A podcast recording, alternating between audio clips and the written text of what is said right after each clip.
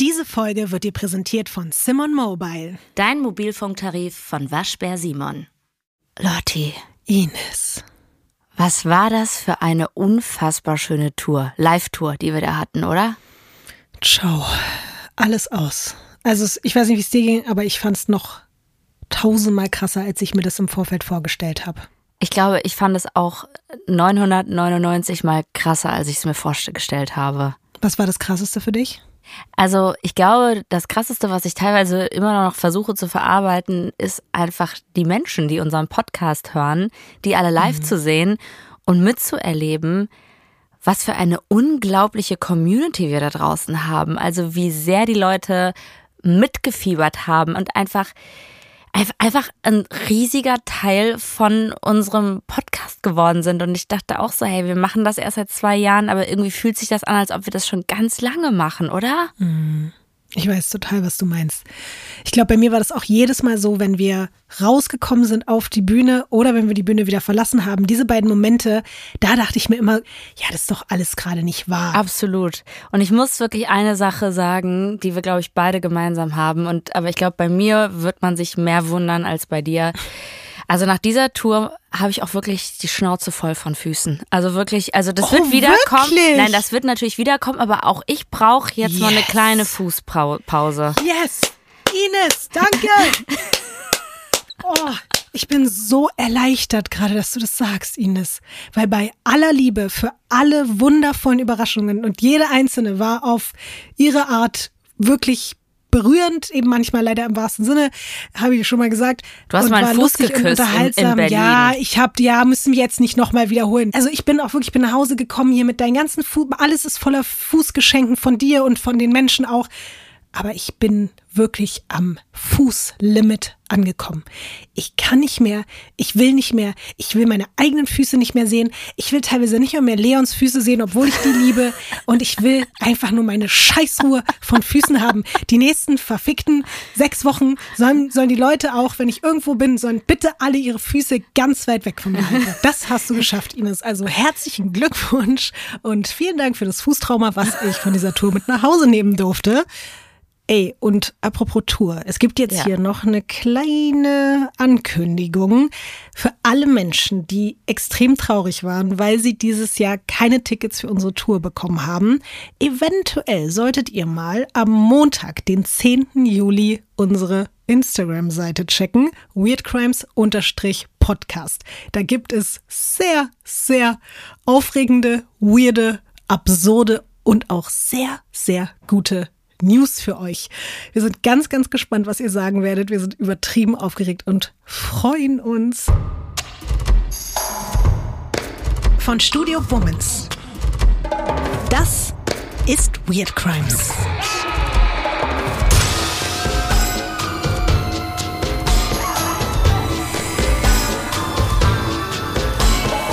True Crime Podcast über die absurdesten, bizarrsten und unglaublichsten Kriminalfälle. Mit mir, vis-à-vis.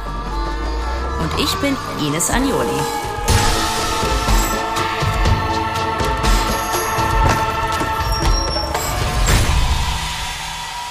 Diesmal die verschwundenen fünf Freunde. So, Ines, weißt du, was wir ganz lange nicht mehr bei Weird Crimes für eine Art von Fall hatten? Also, wir hatten Mord, wir hatten Betrug, wir hatten, ähm, ja, Ja, das war's. das dann. hatten wir alles. Wir hatten Verbrechen, wir hatten absurde Kriminalgeschichten, da war alles wirklich mit dabei. Nee, aber weißt du, was wir lange nicht mehr hatten? So einen richtig mysteriösen und teilweise auch unerklärlichen. Ah, so wie Aliens oder sowas meinst du, ne? Sowas äh, Ja. Supernatürliches. Nicht unbedingt, sondern vielleicht eher etwas, Wie der was ich einfach. Vielleicht, vielleicht ist es ja so eine Mischung aus beidem und auch noch aus anderen Oh, Sachen. jetzt sag nicht, du machst einen Cold Case auf. Ich will jetzt nicht zu viel verraten, Oh, oh. aber ich habe mir halt gedacht, weil wir jetzt eine Sommerpause machen, haben du und alle tollen Menschen, die uns zuhören, ja jetzt einfach auch ein paar Wochen Zeit, sich Gedanken darüber zu machen. Und deswegen ist es, glaube ich, der perfekte Zeitpunkt für diesen Fall. Du willst uns also die Sommerferien vermiesen oder was? Ja. Dass wir Ich nicht möchte, mehr schlafen können. ich möchte, dass ihr jetzt sechs Wochen lang da sitzt und von morgens bis abends darüber nachdenkt, was da passiert ist. Du bist wirklich wie so eine miese Lehrerin, die einen so irgendwie wirklich in die Sommerferien schickt. Nee, ich finde es aber auch toll, weil das sind ja Sachen, da können dann jetzt alle danach noch ganz viel drüber diskutieren, nachdenken. Und du weißt ja auch noch gar nicht, was passiert. Okay. Also ich kann dir sagen, dass mich dieser Fall schon ganz, ganz, ganz, ganz, ganz, ganz lange in meinem Kopf begleitet und ich wollte ihn auch schon ganz lange machen und ich freue mich, dass ich ihn jetzt endlich mit dir teilen kann, weil ich habe das Gefühl, jetzt ist der richtige Zeitpunkt. Ich habe die letzten Wochen jetzt auf Tour, es war immer so sehr, es waren so sehr klassische, weirde, lustige, auch oft Weird Crimes Geschichten und jetzt ist einfach mal wieder Zeit für sowas, okay? Hör mal, ich äh, mach mein Hemd auf und du kannst dich da reinlegen mit diesem Fall, weißt du? Und ich umarm dich. Finde ich schön. Wir sprechen heute über die bizarre Geschichte von Jack, Gary, William, Theodore und Jackie. Besser bekannt als The Boys oder die Yuba County Five. Also sind alles Jungs. Alles Jungs. Hast du schon mal irgendwas gehört von dem, was ich gerade gesagt habe? Die Namen oder die, den Falltitel? Nein. Also Yuba County. Mhm. Okay, nee, Yuba County habe ich all, allgemein noch nie gehört. Also deswegen, ich, ich weiß da nichts von. Ich bin wie Yes. immer neugierig, was jetzt passiert. Das finde ich toll. Wir wären jetzt mit Yuba County auch genau schon an dem Ort, an dem alles beginnt, nämlich um genau zu sein in Yuba City. Du darfst das erste Bild umdrehen. Ey, das erinnert mich von der Schrift her wirklich damals an meine Mallorca-Urlaube, die ich äh, gemacht habe. Und früher, weißt du, hat man noch immer so die Ambitionen gehabt. Ich glaube, so mit noch Anfang 20 habe ich noch Postkarten verschickt, ne? Und das gibt mir auf jeden Fall voll den Vibe davon. Das, ist das eine Postkarte?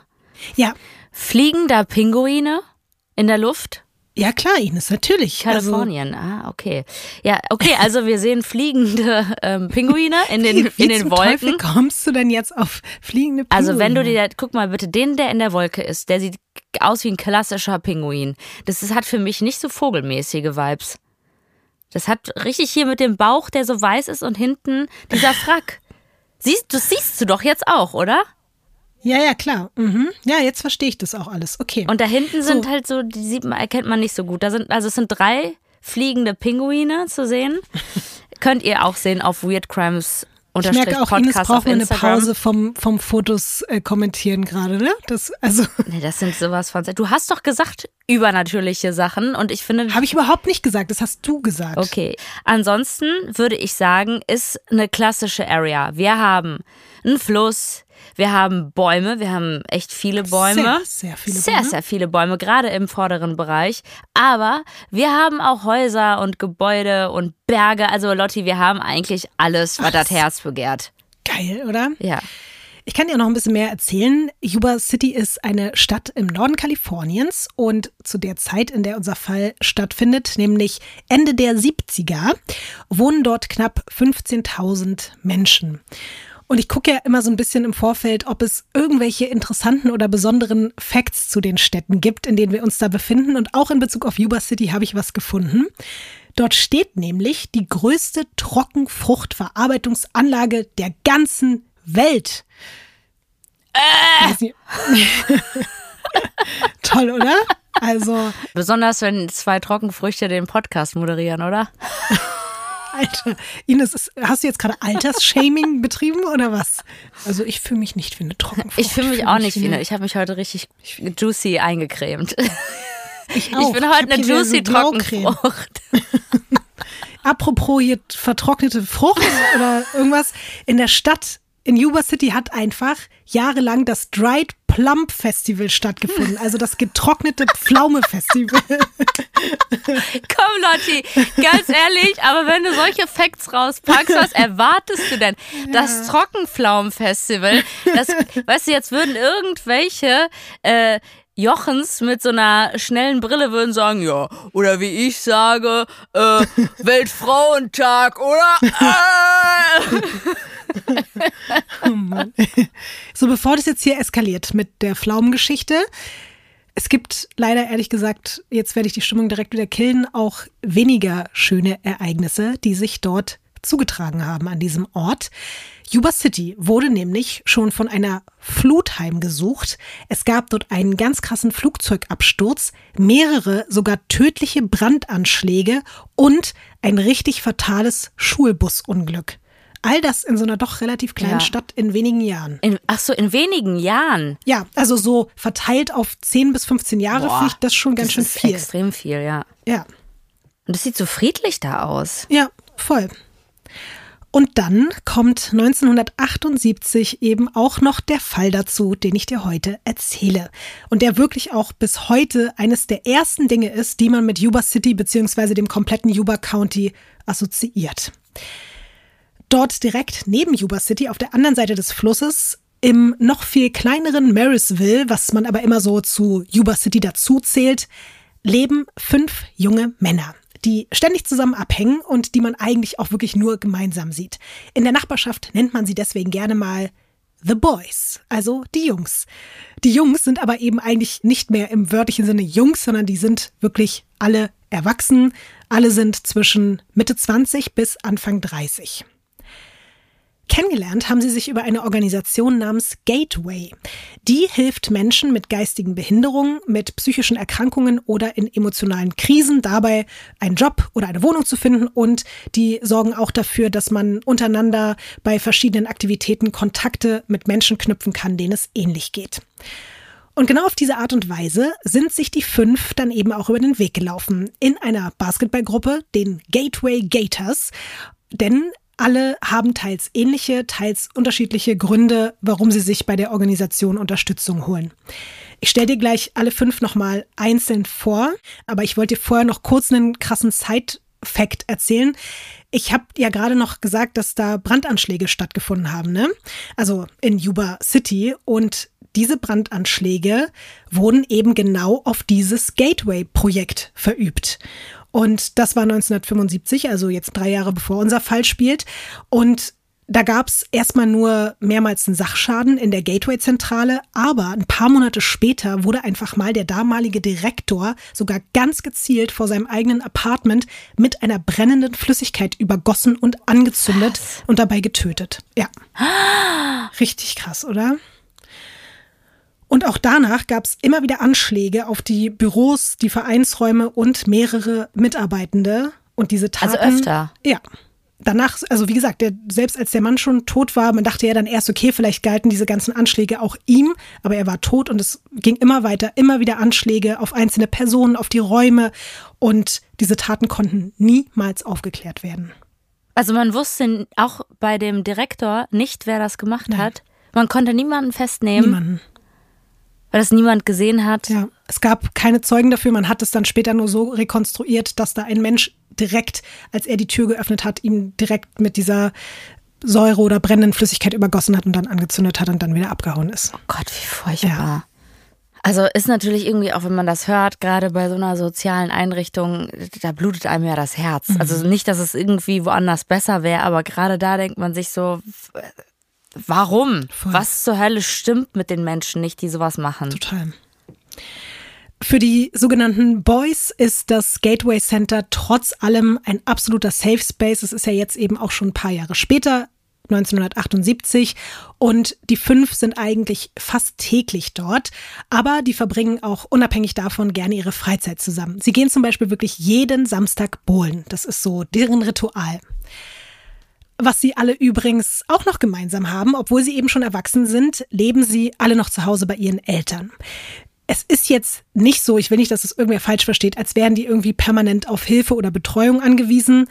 Die leben alle ihr Leben, die haben größtenteils alle Jobs und Hobbys und sind in vielen Bereichen auch komplett eigenständig, aber es bedeutet für sie einfach organisatorisch und strukturell eine Erleichterung, weiter zu Hause wohnen zu können und sich bei gewissen Dingen einfach auf den familiären Support verlassen zu können. Da die Qualität leider nicht so geil ist, bitte schimpf nicht mit mir, Ines, gucken wir uns mal eine Collage von allen fünf zusammen an und ich erzähle dann zu jedem Einzelnen so ein bisschen was. Ja, da hast du recht. Das ist wirklich nicht so geil, die Qualität. Ja, komm. Ich habe extra für dich die Namen da überall mit hingeschrieben. Das ist so lieb von dir, Lotti. Ja. Wir fangen mal links an mit Jackie. Der ist mit 24 der jüngste in der Truppe und der liebt jede Art von Ballsport, also sowohl selbst zu spielen als auch Spiele live im Stadion zu verfolgen. Er ist selbst auch wirklich so sportlich, dass überall in seinem Zimmer Medaillen an der Wand hängen. Dafür hat er allerdings in der Gruppe, kann man schon sagen, die ausgeprägteste Lernbehinderung. Er kann nur so ein bisschen lesen und schreiben und ist deswegen auch eher schüchtern und hält sich gerne an seine Mutter oder eben an die Jungs. Man sagt einfach so, ja, wenn der halt so in seiner Komfortzone ist, ist er total offen und lustig und freundlich und ist total glücklich. Aber sobald er da raus muss und irgendwie mit anderen Leuten reden muss, fühlt er sich einfach mega unwohl. Mhm. Vor allen Dingen Theodore ist so sein Anker. Also man hat das Gefühl, das ist wie sein großer Bruder oder vielleicht sogar nochmal eine Art zusätzlicher Vater. Du hast ja gesehen, der, der zweite von rechts und Theodore ist einfach wirklich so sein engster Vertrauter. Der hat so eine herzliche, liebenswürdige, offene und freundliche Art, dass ganz viele Leute in dem, glaube ich, so ein bisschen, man will sich da einfach anlehnen und fühlt sich, glaube ich, einfach sicher bei dem. Der wird von allen wirklich extrem geschätzt. Der hat schon als Hausmeister gearbeitet und auch in einem Imbiss und der hat die meisten Jobs aber immer wieder verloren, weil er manchmal so ein paar nicht ganz so nachvollziehbare Aktionen gebracht hat, zum Beispiel ohne ersichtlichen Grund einfach auf Firmenkosten für 100 Dollar Bleistifte zu bestellen. Und ja, viele beschreiben ihn auch als so ein bisschen kindlich. Er winkt zum Beispiel einfach gerne fremden Menschen und ist dann enttäuscht, wenn die ihm nicht zurückwinken. Auf der anderen Seite ist er aber auch super fokussiert und er kümmert sich zum Beispiel auch um alle möglichen Angelegenheiten. Zum Beispiel eben, wenn Jackie irgendwelche Telefonate führen muss, so dann, also mit irgendwelchen Behörden oder so, dann nimmt Theodor ihm das meistens ab. Und also ich, ich weiß gar nicht, ob bei ihm eine offizielle Behinderung festgestellt wurde, so wie bei Jackie, aber zumindest eine Intelligenzminderung, die dazu führt, dass er eben auch bei diesem Gateway-Projekt Teil ist und sich dort eben auch Unterstützung holt. Dann hätten wir noch William. William ist 29. Der ist so als einziger, glaube ich, auch in der Truppe hochreligiös und der ist sehr sozial veranlagt und auch, also nutzt so beide Dinge so, um die zusammenzuführen. Der liest in seiner Freizeit stundenlang in Bibliotheken Bücher darüber, wie man Patienten in psychiatrischen Kliniken mit Hilfe des Glaubens helfen kann. Er hat bis vor kurzem als Tellerwäscher gearbeitet in einer nahegelegenen Air Force Base. Allerdings hat seine Mutter dann irgendwann mitbekommen, dass ihn die Soldaten da immer betrunken gemacht und dann beklaut haben. Oh nein, ja. William. Ja. Ich, ich glaube, man kann eben sagen, dass William so sehr, sehr gutgläubig ist und ja. er hat seinen Lohn teilweise eben bar bekommen und der wurde ihm dann direkt abgezogen, weil die ihn da oh, ausgenockt haben. Ist das fies. Ja. Und deswegen hat sie ihm dann verboten, dort weiter zu arbeiten, was ja auch besser ist. Und wegen seines doch eben auch sehr geringen IQs ist es schwer für ihn so auf dem normalen, in Anführungszeichen, Arbeitsmarkt Fuß zu fassen. Aber deswegen macht er eben über die Gateway-Organisation eine Ausbildung und ist auch total glücklich, dass er da so seine Community gefunden hat und ja, fühlt sich da auf jeden Fall wohl, wie die anderen eben auch. Der Mensch daneben ist sein bester Freund Jack.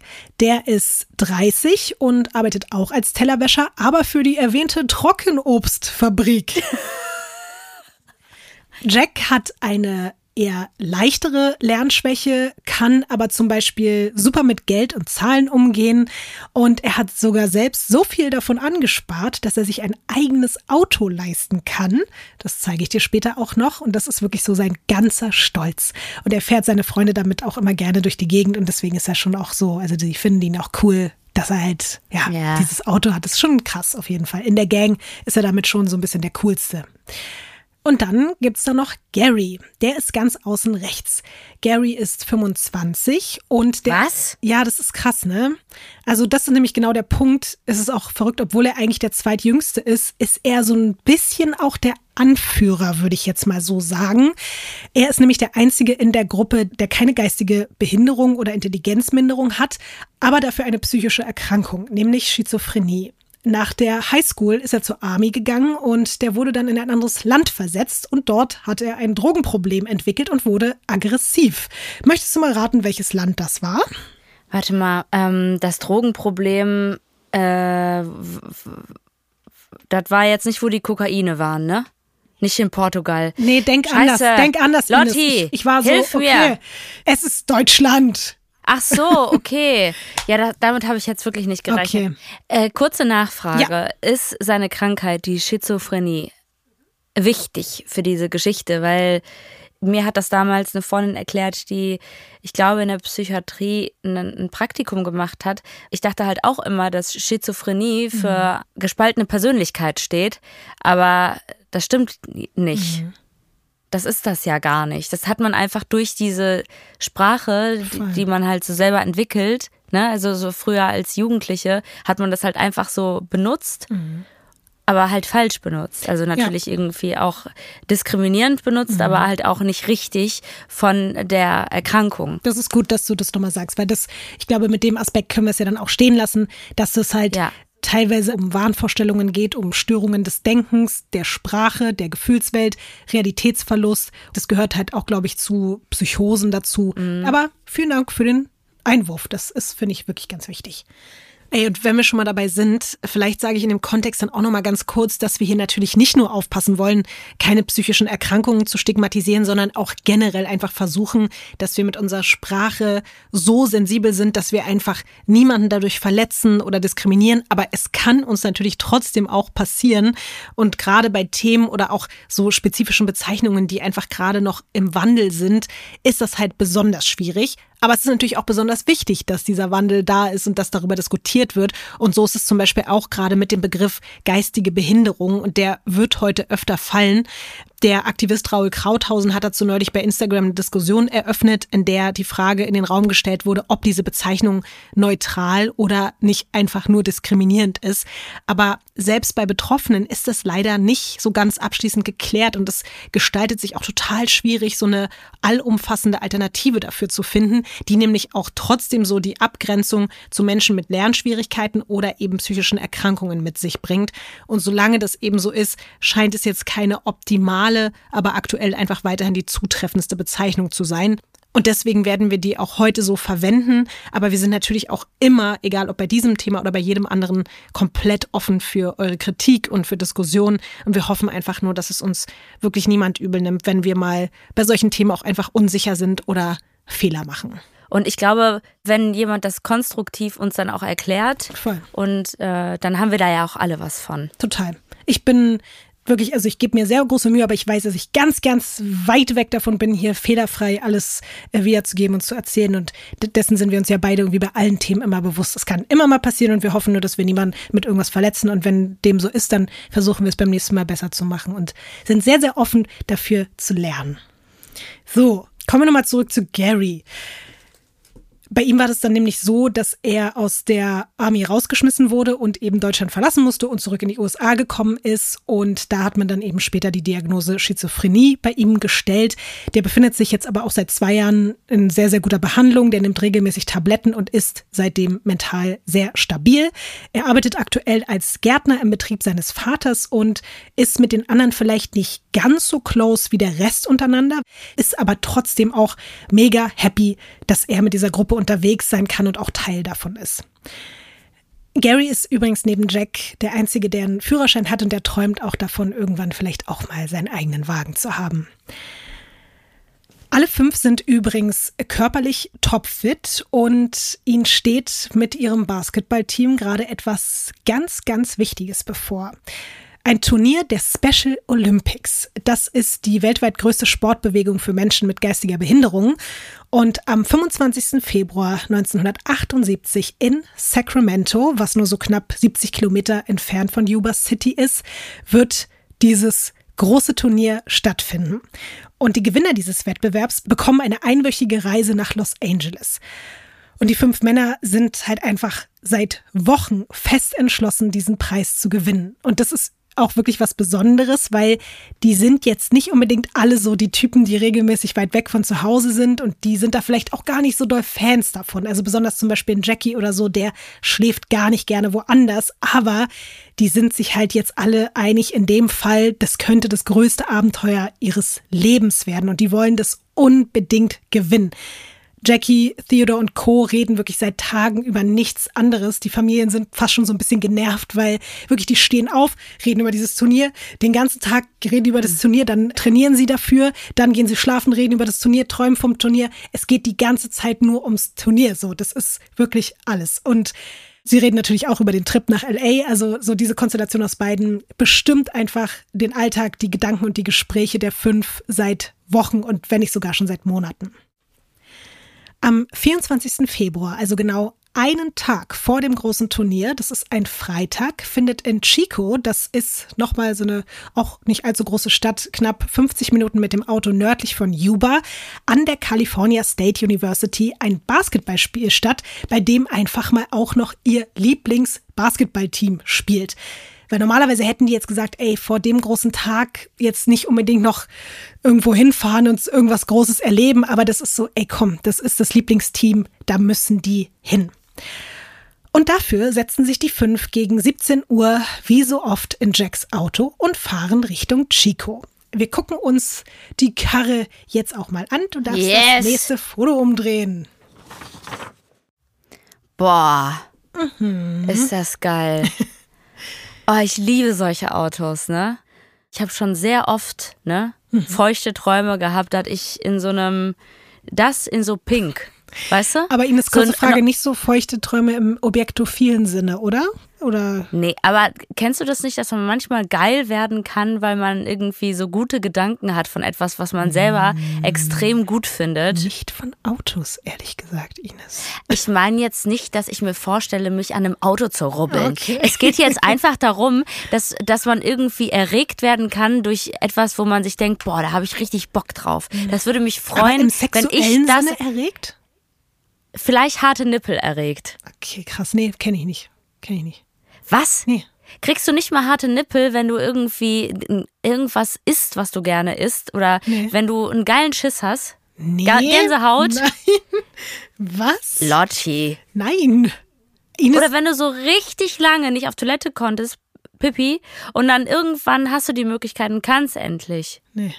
Das ist so eine, so, so, so eine Erleichterungsgeilheit dann Nein. aufkommt im Körper. Was ist denn mit deinen Emotionen? Ja, wollen wir mal, wollen wir mal eine Umfrage machen, ob alle, ob alle Menschen mit Brüsten harte Nippel kriegen, wenn die, wenn die einen guten Schiss haben oder wenn die ein Auto sehen. Ich weiß nicht, Ines, ob das jetzt so, ob ich Gänsehaut jetzt die komische bin. Bei dem Schiss. Ja, ja. Jetzt auf einmal nur noch Gänsehaut, ne? Also, ich sag mal, das Auto finde ich gut. Ich habe mir das schon öfter vorgestellt, dass ich sowas in so einem Rosa mhm. und dass ich dann so ein Highway irgendwie langfahre mit halt offenem Dach, also so Cabrio-mäßig. Dann so ein altes Radio. Boah, das fand oh, ich schon. Du hast also dann so ein Tuch um, was so unterm Kinn zusammengeknotet ist. Und auf, auf absurde Art und Weise ist mein reicher Ehemann verschollen. ja. So, auf jeden Fall steht, glaube ich, fest, dass das schon ein, also ich sehe das auch so. Ich habe zwar keine harten Nippel und keine Gänsehaut, aber ich finde auch, dass es ein sehr schöner und sehr auffälliger Wagen ist. Und mit dem kommen die Freunde dann eben in Chico an am 24. Februar 1978 und gucken dort das Basketballspiel. Andere Besucher sagen später, dass die Gruppe ausgelassen und entspannt wirkt. Sie freuen sich, weil ihr Favoritenteam tatsächlich gewinnt. Sie quatschen dann aufgeregt über ihren eigenen großen anstehenden Wettkampf am nächsten Tag und als das Spiel zu Ende ist, steigen sie gegen 22 Uhr in Jacks Mercury Montego und machen sich auf den Rückweg.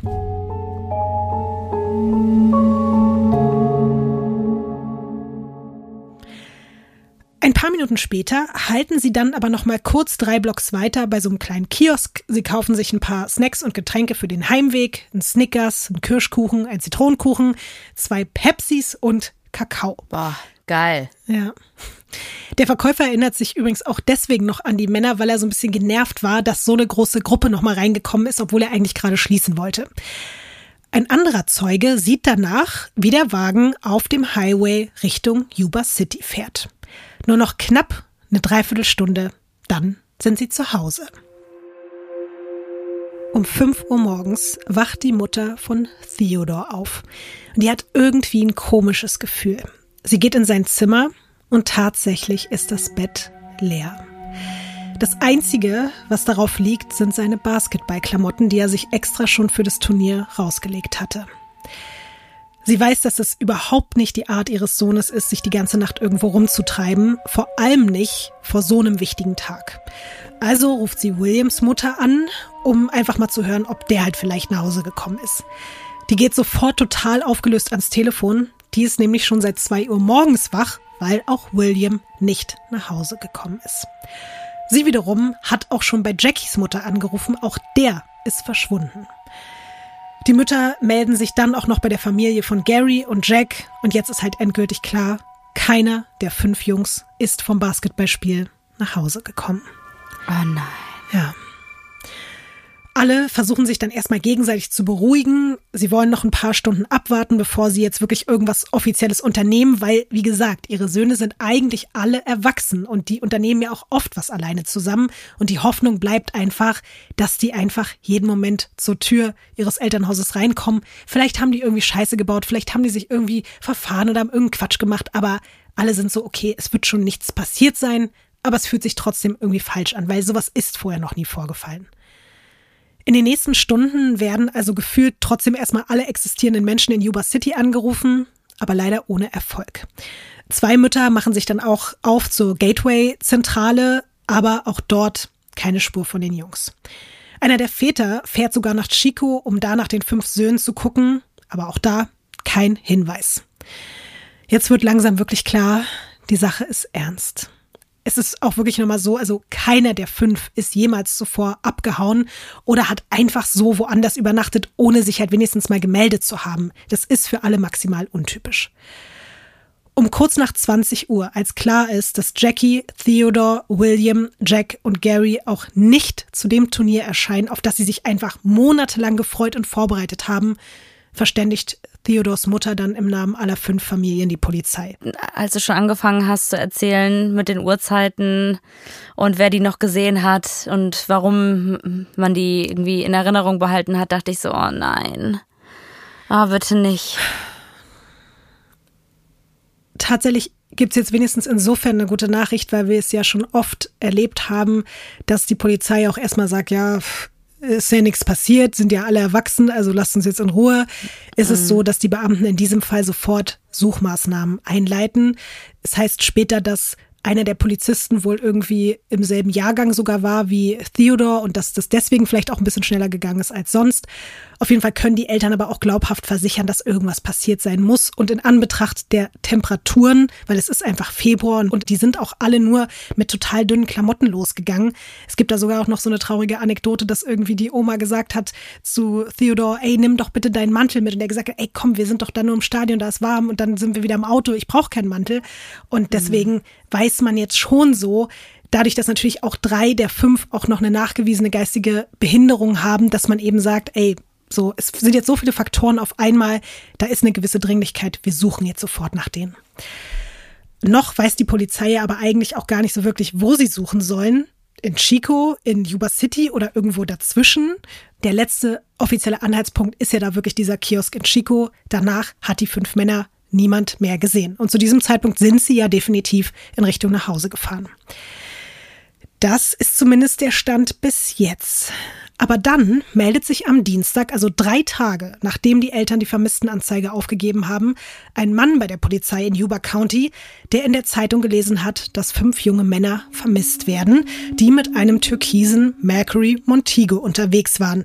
Und er berichtet daraufhin, dass er die Gesuchten tatsächlich gesehen hat.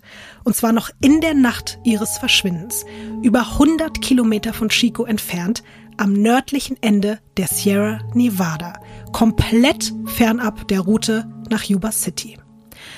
Und auch ein Ranger, der in diesem Gebiet arbeitet, berichtet der Polizei davon, dass er zumindest den geparkten Wagen am 25.02., also einen Tag nach dem Verschwinden, dort gesichtet haben will. Auch da Richtung Sierra Nevada. Mhm, Nevada. Genau. Aber der Ranger und der andere Zeuge, die haben keine Connection nee, miteinander, nee, oder? Die so. haben sich okay. beide unabhängig voneinander bei der Polizei gemeldet. Okay.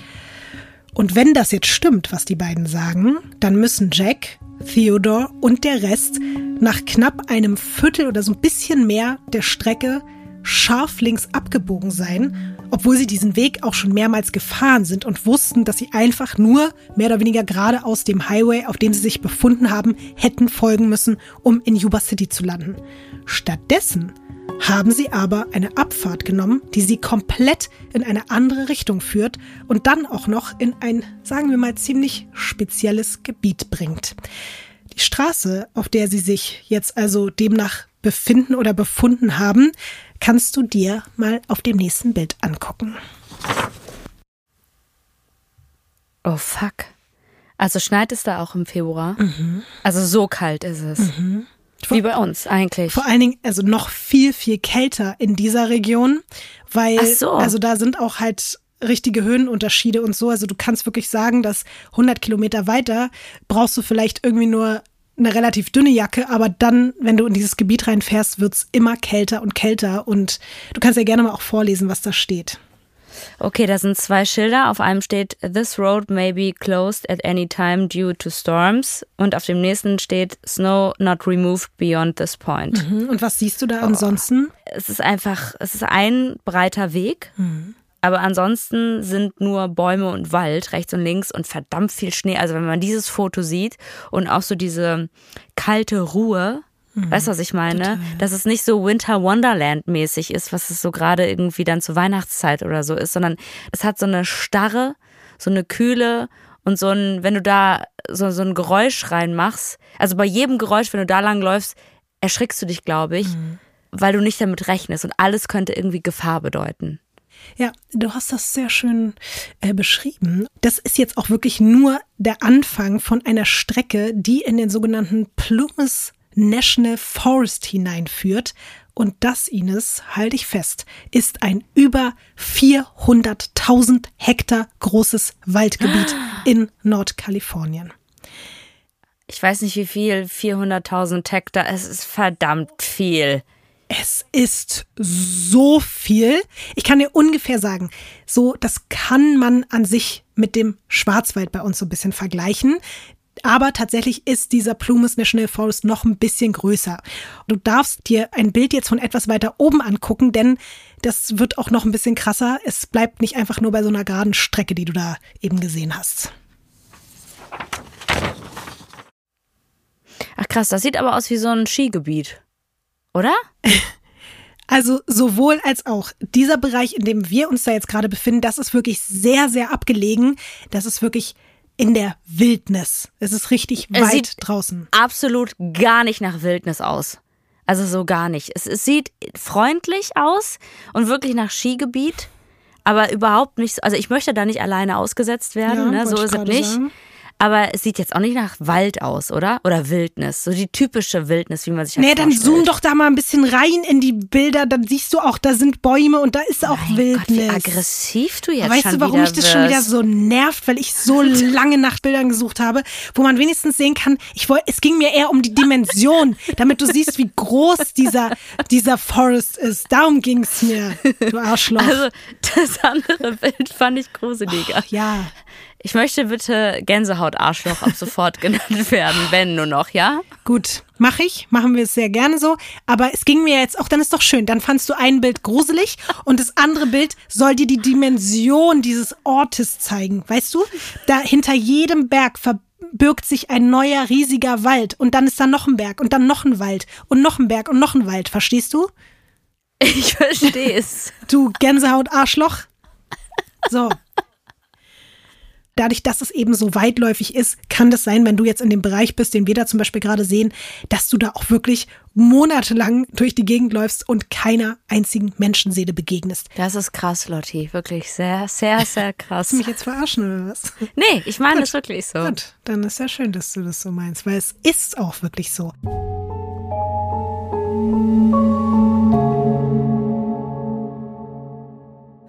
Und genau in dieses unendlich riesige Gebiet, was wirklich nur aus Bäumen und Bergen besteht, steuert der Wagen mit den fünf Freunden in dieser kalten, klaren Februarnacht rein. Und das obwohl sich ja wirklich alle ausnahmslos so sehr auf ihr Spiel gefreut haben und eigentlich nur noch nach Hause schlafen wollten, um am nächsten Tag fit und erholt aufzustehen. Und somit sind wir jetzt nochmal zurück in der Nacht von Freitag zu Samstag.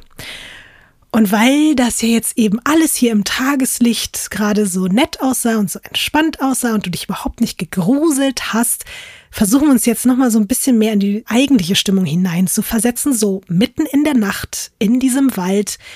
Das nächste Foto ist jetzt nur ein Symbolfoto, aber du darfst es mal umdrehen. Boah. Ich war ja mal wandern, ne? Ein Mammutmarsch habe ich gemacht. Mhm. Und wir sind ja beide nicht so die Frühaufsteher, ne? Und für so 55 Kilometer Marsch muss man früh aufstehen, weil den soll man nämlich an einem Tag machen, mhm. ne?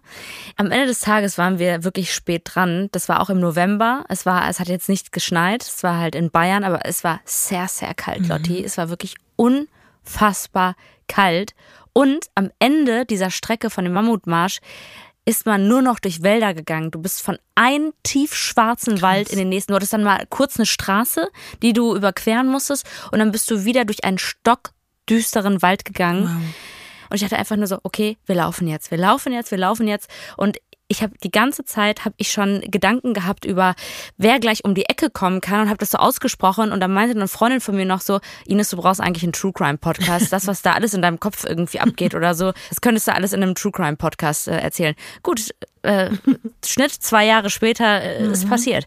Ähm, aber ich sag dir also als ich dieses Foto gesehen habe, kam sofort wieder dieses Gefühl Krass. hoch von dieser Angst. Mhm. Und ich meine, wir waren zum Glück zu dritt, aber es war, ich habe versucht, das einfach zu unterdrücken, weil sonst hätte ich das nicht zu Ende gebracht, weißt du? Sonst hätte ich einfach diesen Marsch nicht durchgezogen. Mhm. Und ich, der Ehrgeiz hat mich aber angetrieben. Und ich sag dir, in diesem Wald stand irgendwann mitten im Wald ein leerer Truck, ein oh Pickup-Truck in motherfucking Bayern. Da war ich einfach nur so, Puff. Okay. Also auch wenn es mir leid tut, dass ich dich jetzt in diese angsterfüllte Situation hineinversetzt habe, aber ich finde das schon mal ganz gut, weil ich wollte uns jetzt auch noch mal mehr so ein bisschen so in diesen Vibe hinein erzählen. Es ist zu diesem Zeitpunkt eben mitten in der Nacht im Februar einfach stockdunkel, totenstill, aber gleichzeitig, wie du auch schon gesagt hast, hört man eben immer wieder die Geräusche des Waldes, also das Rascheln, das Knacken, das Heulen des Windes. Und auch wenn man das jetzt auf dem Bild da nicht sieht, aber auf der einen Seite geht es dort einfach hunderte Meter in die Tiefe, auf der anderen Seite aber auch hunderte Meter nach oben, immer weiter rein in diese Berge. Scheiße. Die nächste richtige große Stadt, so mit Krankenhaus und Polizei und so, ist einfach zweieinhalb Stunden von da entfernt. Und es ist so kalt, dass man selbst im Auto seinen eigenen Atem sieht. Und in eben jener Nacht ist der 55-jährige Joseph Jones gerade auf dem Rückweg von seiner kleinen Winterferienhütte, die er für seine Familie vorbereitet hat. Er wollte nämlich ein paar Tage später dann mit seiner Frau und seinen Kindern dahin zurückfahren.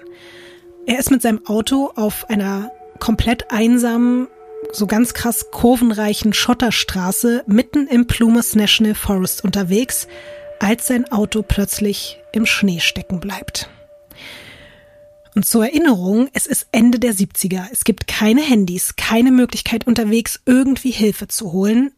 Der nächste Ort, von dem er weiß, dass da zumindest ein oder zwei Menschen sind, das ist so eine kleine Pension, die ist irgendwie 13 Kilometer entfernt. Ihm bleibt also nichts anderes übrig, als in dieser Kälte und in dieser Dunkelheit alleine im Wald auszusteigen. Und er versucht dann mit aller Kraft die Reifen da auszugraben und die drehen aber immer wieder durch und er strengt sich minutenlang so krass an, dass er dabei einfach einen leichten Herzinfarkt erleidet. Das ist nicht dein Ernst. Doch. Leider schon.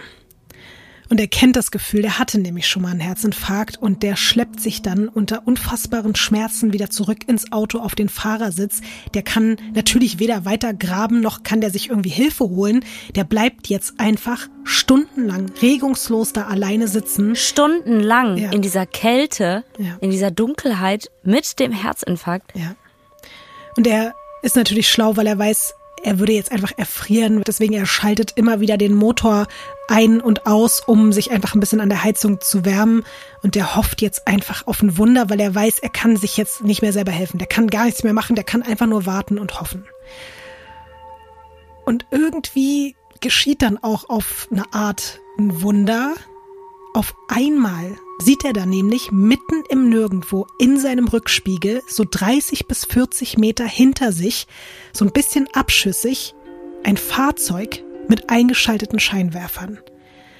Er kurbelt sein Fenster runter, weil er halt immer noch zu schwach ist, um einfach auszusteigen. Und er hört, wie sich eine Gruppe von Menschen unterhält. Einer scheint sogar zu pfeifen. Und dadurch, dass die Leute im Scheinwerferlicht stehen, kann er sie anhand der Silhouetten ganz gut zuordnen und erkennen. Es sind einige Männer mit unterschiedlichen Größen und Staturen, teilweise mit Taschenlampen in der Hand und eine Frau, die ein Baby auf dem Arm hat. Mhm. Er hört dann sogar auch Babygeschrei.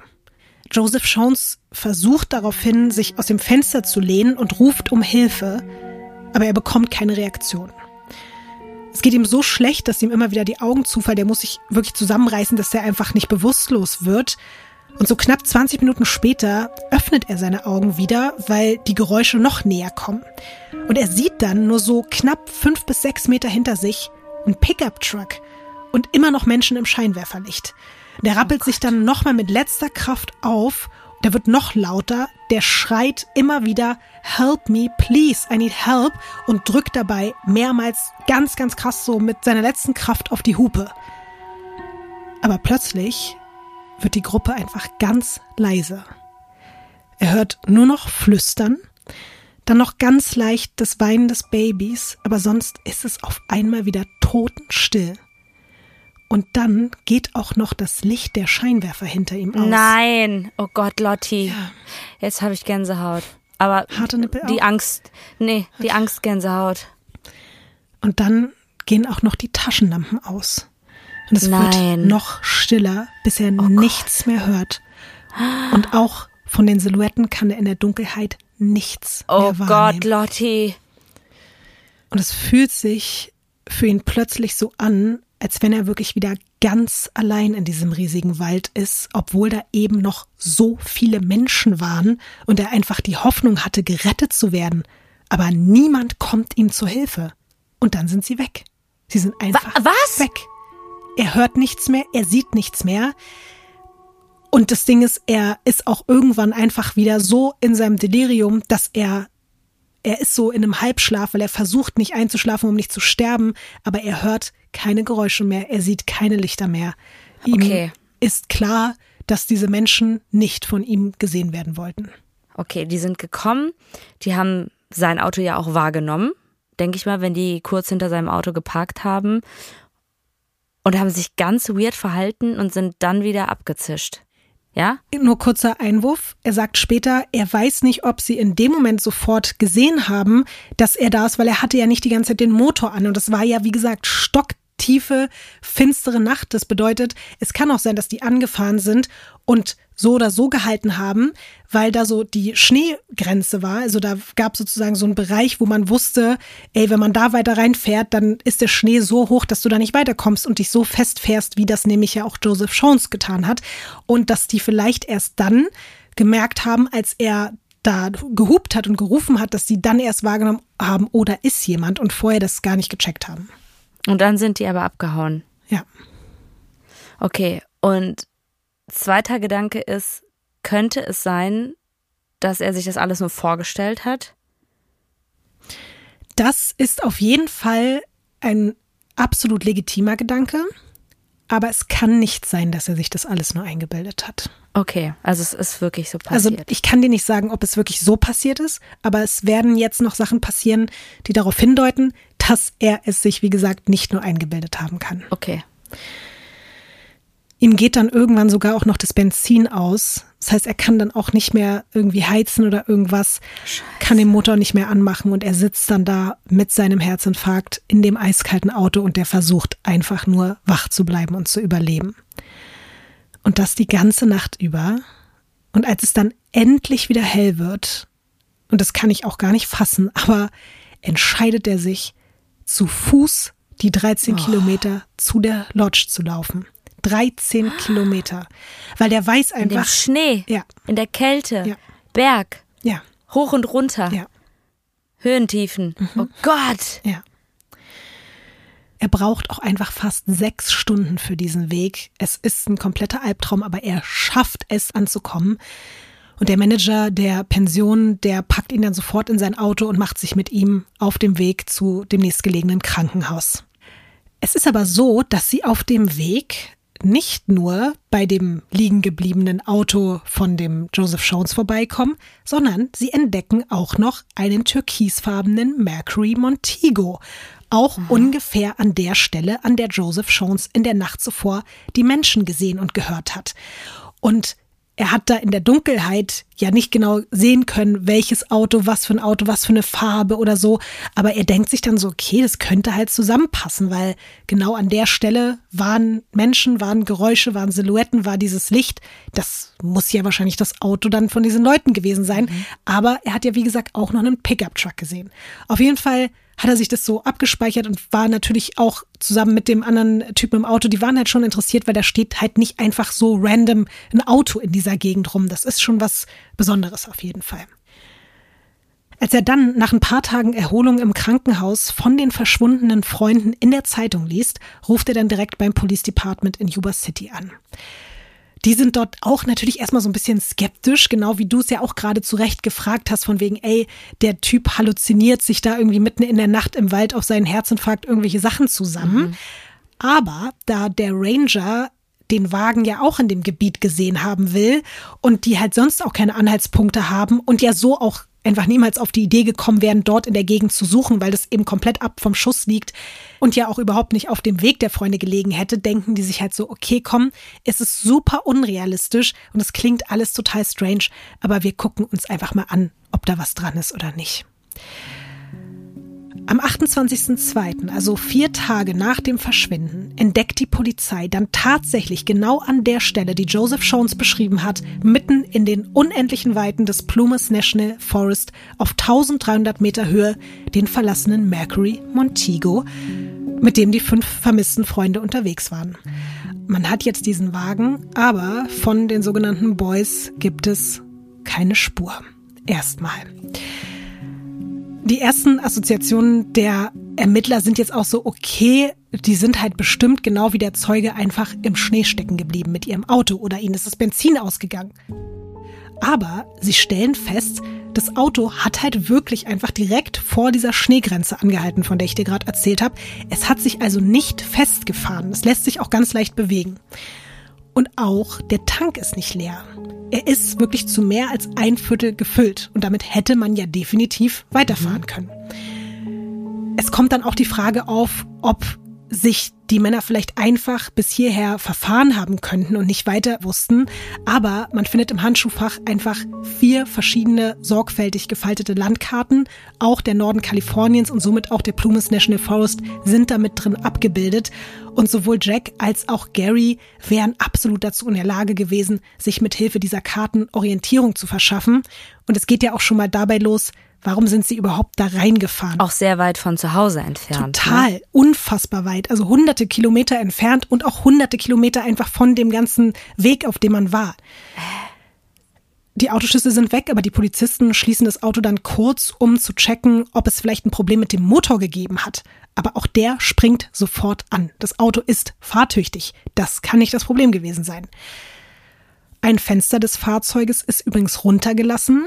Die Türen sind nicht verschlossen, was auch wieder sehr strange ist, weil Jack immer Angst hatte, dass jemand seinen Wagen klauen könnte und der den niemals einfach so irgendwo offen stehen gelassen hätte. Also das war, ich habe dir ja wirklich gesagt, das ist so sein Ein und alles gewesen. Das war mhm. sein, sein persönlicher Schatz. Die Beamten gucken sich dann natürlich auch im Inneren des Autos um. Auf den Sitzen und im Fußraum findet sich eine leere Snickers-Verpackung, eine ausgetrunkene Pepsi-Dose und eine Kakaoflasche. Aber nicht alles an Wegproviant wurde komplett aufgegessen oder ausgetrunken und eben auch offensichtlich nicht eingepackt. Außerdem findet die Polizei das Programm des Basketballspiels, das sich die Freunde angeguckt haben, auch nochmal ein Beweis dafür, dass sie definitiv bei diesem Spiel waren, weil auch da natürlich, es gab zu der Zeit eben noch nicht so eine komplette äh, CCTV-Überwachung und so, dass man jetzt sagen konnte, da waren sie und da nicht und so, aber man hatte auf jeden Fall auch nochmal den Beweis, sie waren da. Also auch die Zeugenaussagen, die getroffen wurden, haben alle gestimmt. Was besonders spannend ist, wie ich ja schon erwähnt habe, ist die Straße, auf der das Auto gefunden wurde, sehr abgelegen, sehr kurvenreich und vor allem einfach übertrieben holprig. Das ist wirklich alles voller Furchen und Spurrillen und je tiefer man in diese Berge reinfährt, desto abschüssiger wird's dazu auch noch. So ein Joseph Jones, der kennt halt die Gegend in- und auswendig und der ist trotzdem da in der Dunkelheit an der Strecke gescheitert. Wenn man da lang fährt, sowohl in Bezug auf das Geröll als auch den Schnee und die ganzen Kurven, muss man dann halt entweder richtig doll geübt darin sein und die Strecke so gut kennen, dass man wirklich genau weiß, ah, okay, an welcher Stelle kommt jetzt hier welche miese Kuhle, oder man fickt sich halt einfach wirklich komplett den Wagen. Scheiße. Aber Ines, hier ist beides nicht der Fall. Laut Aussagen von Jacks Eltern war er noch nie in diesem Gebiet unterwegs, weder zu Fuß noch mit dem Auto. Was hätte er auch da gewollt haben können? Mhm. Auch die anderen Männer haben, wie es ihre Familien bestätigen, sich noch nie an diesem Ort in diesen Pluma Forests aufgehalten. Und die können ja auch außer Gary alle gar nicht Auto fahren. Und Jack hätte nicht mal für Geld jemand anderen an das Steuer seines heiligen Autos gelassen. Da sind sich alle sicher. Der Punkt ist aber, die Unterseite und auch der Rest des Wagens ist komplett unbeschädigt. Und du hast es ja eben gesehen, ne? Das liegt total tief. Also so ist es ja schon so sehr ja. tief. Jetzt stell dir dazu noch fünf ausgewachsene Männer da drin vor, die dann auf so einer unbefestigten Straße mit tausenden Löchern und Geröll und Steinen ja. unterwegs sind und das in völliger Dunkelheit, ohne dass auch nur eine einzige Schramme oder Delle danach zu sehen ist. Das ist halt schon wirklich super strange, oder? Ja. Die Ermittler gehen deswegen jetzt davon aus, dass der Mensch, der die Strecke mit diesem Auto da hochgefahren ist, sie nicht das erste Mal bewältigt haben kann. Das ist eigentlich unmöglich. Dazu kommt, kein einziges Familienmitglied kann sich erklären, was die Männer halt in diesem Gebiet gewollt haben könnten. Denn Jack, Theodore, Gary, William und Jackie sind wirklich alle überhaupt keine Outdoor-Fans. Der eine hasst die Kälte, der andere das Camping, der nächste das Wandern, einer die Dunkelheit und der andere den Wald. Es ist halt wirklich so. Hä? Also die Frage. Es ist, ja. Es umschließt ja alles. Total.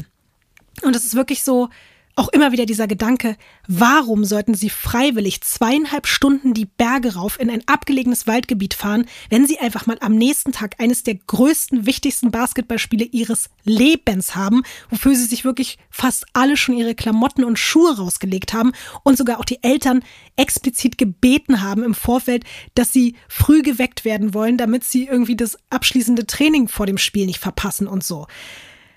Und auch die Tatsache, dass da eventuell eben eine Frau mit einem Baby bei der Gruppe gewesen sein soll. Keiner der Vermissten hat, zumindest laut der Eltern, irgendwie Kontakt zu einer Frau mit einem kleinen Kind. Und warum sollte die jetzt auch mitten in einer eiskalten Februarnacht mit ihrem Kind und fünf Männern im Wald unterwegs sein? Und niemand kann sich vorstellen, dass die fünf ignoriert hätten, wenn jemand um Hilfe ruft.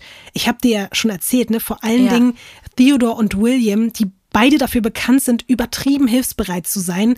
Also auch so Sachen, wenn sie zum Beispiel einen obdachlosen Menschen auf der Straße sehen, der sich nicht direkt bewegt, dann sind das die Ersten, die da hingehen und fragen, ob alles okay ist. Also einfach das Licht auszumachen und wegzugehen, wenn jemand mitten im Wald hupt und um Hilfe ruft, das ergibt alles keinen Sinn.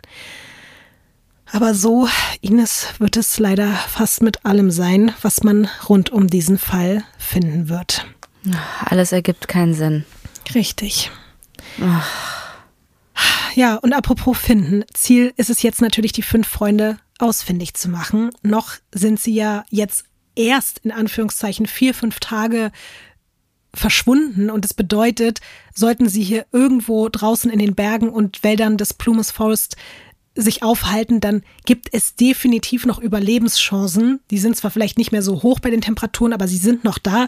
Und man geht eigentlich auch davon aus, dass wenn sie jetzt zu Fuß unterwegs sind, dass sie jetzt nicht unbedingt so weit gekommen sein könnten, dass man sie nicht wiederfindet.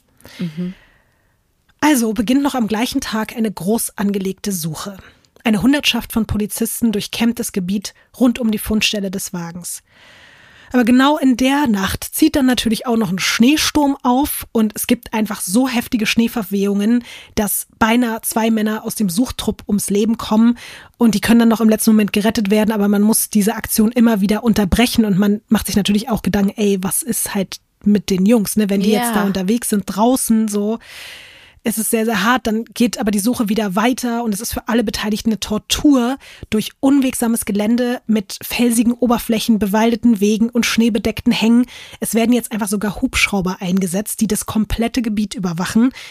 Und vor Ort versuchen die Beamten sich mit Pferden auf den steinigen Straßen fortzubewegen. Die Helfer ballern da teilweise tagelang mit Pistenraupen immer tiefer in die Wälder, aber die finden immer noch nichts. Und aufgrund der Wetterverhältnisse muss die Suche irgendwann endgültig abgebrochen werden. Und dann, Ines, vergehen Tage, Wochen, Monate. Ohne ein Lebenszeichen, ohne neue Spuren oder Erkenntnisse. Scheiße. Ja, also das, was ich gerade gesagt habe, ne, diese Hoffnung, die man am Anfang hatte, so, okay, vier, Ja. fünf Tage, die ist jetzt natürlich gestorben. Die Familien sammeln jetzt sogar Geld zusammen, eine Belohnung von 2600 Dollar. Das klingt jetzt erstmal wenig, aber das ist für die ganz schön viel, um für Informationen ja, von irgendwelchen Zeugen oder Zeuginnen zu kriegen. Die wollen jetzt irgendwie alles, was sie kriegen können. Die engagieren sogar einen Hellseher, die treten in Fernsehshows auf. Und zumindest gehen immer mehr Hinweise ein. Der Großteil ist kompletter Schrott, wie das ja oft so ist, aber es gibt auch ein bis zwei Meldungen, die die Polizei als glaubwürdig einstufen. Eine davon stammt von einer Frau, die in einem kleinen Geschäft so knapp 50 Kilometer entfernt von dem Punkt arbeitet, an dem das Auto stand. Nachdem sie einen Suchflyer mit Bildern der Vermissten in die Hände bekommen hat, erinnert sie sich, dass vier von ihnen zwei Tage nach dem Verschwinden in einem roten Pickup-Truck vor ihrem Laden angehalten hätten. Oh Gott, Lotti, ich kann nicht mehr.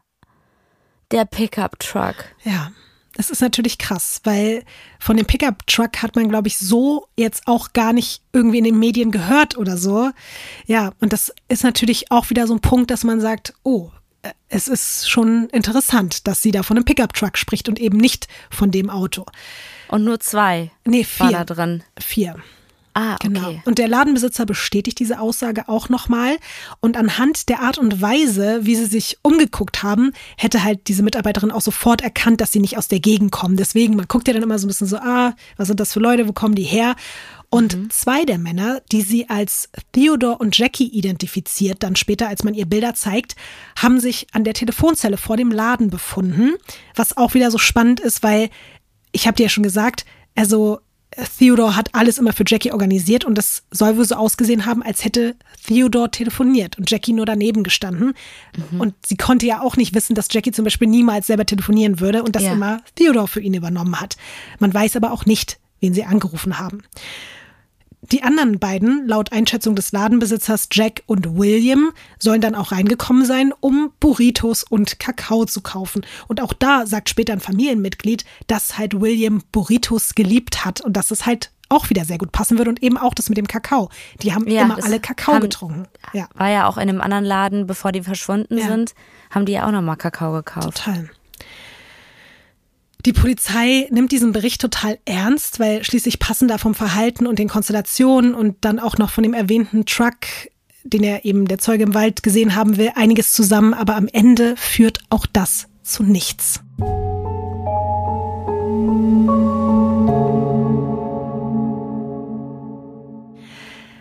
Und irgendwann muss halt das Leben für alle irgendwie weitergehen. Die Gateway Gators spielen dann auch ohne ihre fünf vermissten Mitspieler wieder Basketball.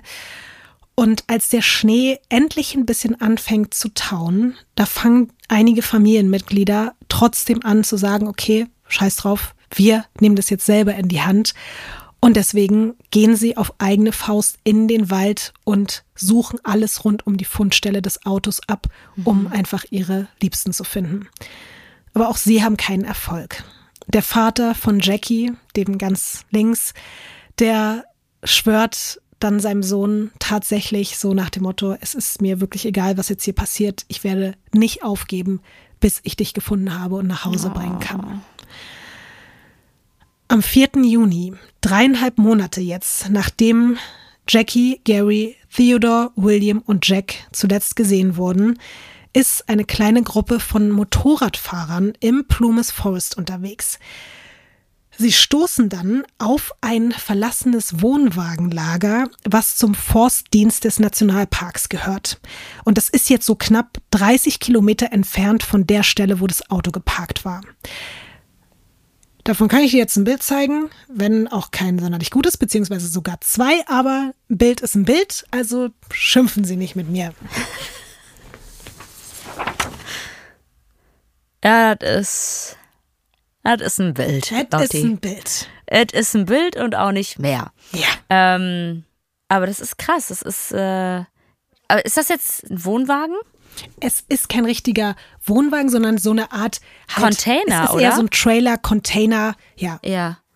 Ja, es sieht jetzt nicht einladend aus, muss ich sagen. Also auch ein bisschen gruselig, wenn ich mir vorstelle, das steht da so random im Wald. Es sieht auf jeden Fall so ein bisschen aussteigermäßig aus, muss mhm. ich sagen. Ne? Also als ob man sagt, ja, man lebt jetzt halt so wirklich im Wald. Rundum ist nichts außer Bäume und Natur. Und man hat da so sein kleines Lager und lebt, ich würde mal sagen, auf engen Raum recht bescheiden.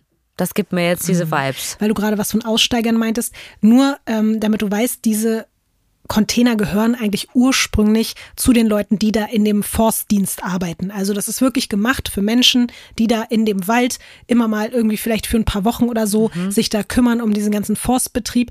Das steht aber schon seit geraumer Zeit leer. Also da waren schon länger keine Menschen mehr und ah, ja. äh, deswegen ist da gerade jetzt irgendwie kein Betrieb. An sich ist das aber für die Leute gemacht, dass sie da hinkommen können und dann da übernachten können. Aber selbst die benutzen das nicht mehr. Aktuell nicht, genau. Aktuell ist das verlassen und ich finde es auch ziemlich creepy. Was dieser Gruppe von Motorradfahrern, die da ankommen, sofort auffällt, ist, dass ein Fenster dieses Haupttrailers eingeschlagen ist. Die gehen dann so ein bisschen näher ran, um einen Blick reinzuwerfen. Aber noch bevor sie irgendwas sehen können, steigt ihnen ein widerlicher oh Gestank in ihre Nase. Oh Gott, Lotti, nein. Und einer sagt noch so aus Spaß so, oh, boah, hier stinkt's ja richtig nach, nach Tod, ne? Leiche. Mhm. Und tatsächlich kennen auch wir jetzt hier zumindest aus dem Podcast diese Art von Gestank schon. Und auch die Männer ahnen dann irgendwann wirklich was Böses. Sie wagen sich trotzdem noch so ein paar Schritte ran, gucken dann da rein und entdecken etwas, das aussieht wie ein menschlicher Körper, eingewickelt in Tücher. Die Motorradfahrer melden sich ein paar Stunden später bei der nächstgelegenen Polizeiwache und die schicken dann natürlich sofort Beamte rauf, um diese Trailer zu untersuchen. Und dort, Ines, findet man dann, wie befürchtet, eine Leiche. Eine. Eine. Es ist eine einzige Leiche, die größtenteils schon verwest ist und Sie ist von Kopf bis Fuß fast schon so mumienartig in acht Leintücher eingehüllt. Hä? Also man sieht wirklich nichts mehr. Alles ist komplett eingehüllt und eingerollt. Und es ist Theodor. Das ist der mit dem Herz aus Gold, der immer gerne fremden mhm. Leuten gewunken hat und so ganz, ganz lieb war und wirklich, glaube ich, der liebste von allen war. Der Papa. Genau, ne? der Papa. Du hast gerade schon so ein bisschen reagiert auf dieses, ähm, dieses eingewickelt in Leintücher. Findest du auch strange, ne? Also ich frage mich, was ist der Grund? Ja. Das kann man zu diesem Zeitpunkt auch irgendwie überhaupt gar nicht einschätzen. Was man aber sagen kann, anhand des Bartwuchs lässt sich ungefähr einschätzen, dass Theodore noch so knapp zwei bis drei Monate nach seinem Verschwinden in diesem Trailer gelebt haben muss. Er ist also was? erst vor ein paar Wochen gestorben. Warte mal, was? Ja. Wie haben die sich denn ernährt? Das ist jetzt der nächste komplett absurde Punkt. Aber warte mal, er hat alleine da gelebt oder mehrere Menschen haben da gelebt? Das klärt sich ja jetzt alles nach und nach auf. Okay. Wie gesagt, also das ist für mich auch mit das Strangeste an diesem kompletten Fall, obwohl es in diesem Trailer einen Kamin gibt und unfassbar viele Essensvorräte, die gereicht hätten, damit wirklich alle fünf Männer ein Jahr lang überleben würden. Krass. ist Theodore laut der Autopsie wahrscheinlich verhungert und erfroren. Aber, aber warte mal. Also der hat zwei bis drei Monate gelebt. Und dann ist er verhungert und erfroren. Aber vorher muss er sich ja irgendwie ernährt haben. Du kannst ja nicht zwei bis drei Monate nichts essen. Es geht ja nicht. Es ist nicht so, dass er nichts gegessen hätte, aber Ines, man findet dort zwölf geöffnete Dosen. Und man schätzt aber, dass er ungefähr 13 Wochen gelebt hat, was bedeuten würde, dass er einfach nur pro Woche eine Dose gegessen hat. Und man sieht anhand seines Gewichts, dass er in dieser Zeit 50 Kilo abgenommen hat. Und das, obwohl da der ganze Schuppen voll war. Da war alles voll mit Dosengerichten, mit Suppen, mit Nudeln, mit Früchten und es war alles noch haltbar und das war so viel, dass ganz klar war, ey, das müssen wir uns jetzt hier nicht rationieren irgendwie. Und es wird aber, wie gesagt, auch in der Hinsicht noch seltsamer, weil es wurde kein einziges Feuer angezündet, obwohl da Streichhölzer rumlagen. Es gab Taschenbücher und Holzmöbel, die man super leicht hätte verbrennen können.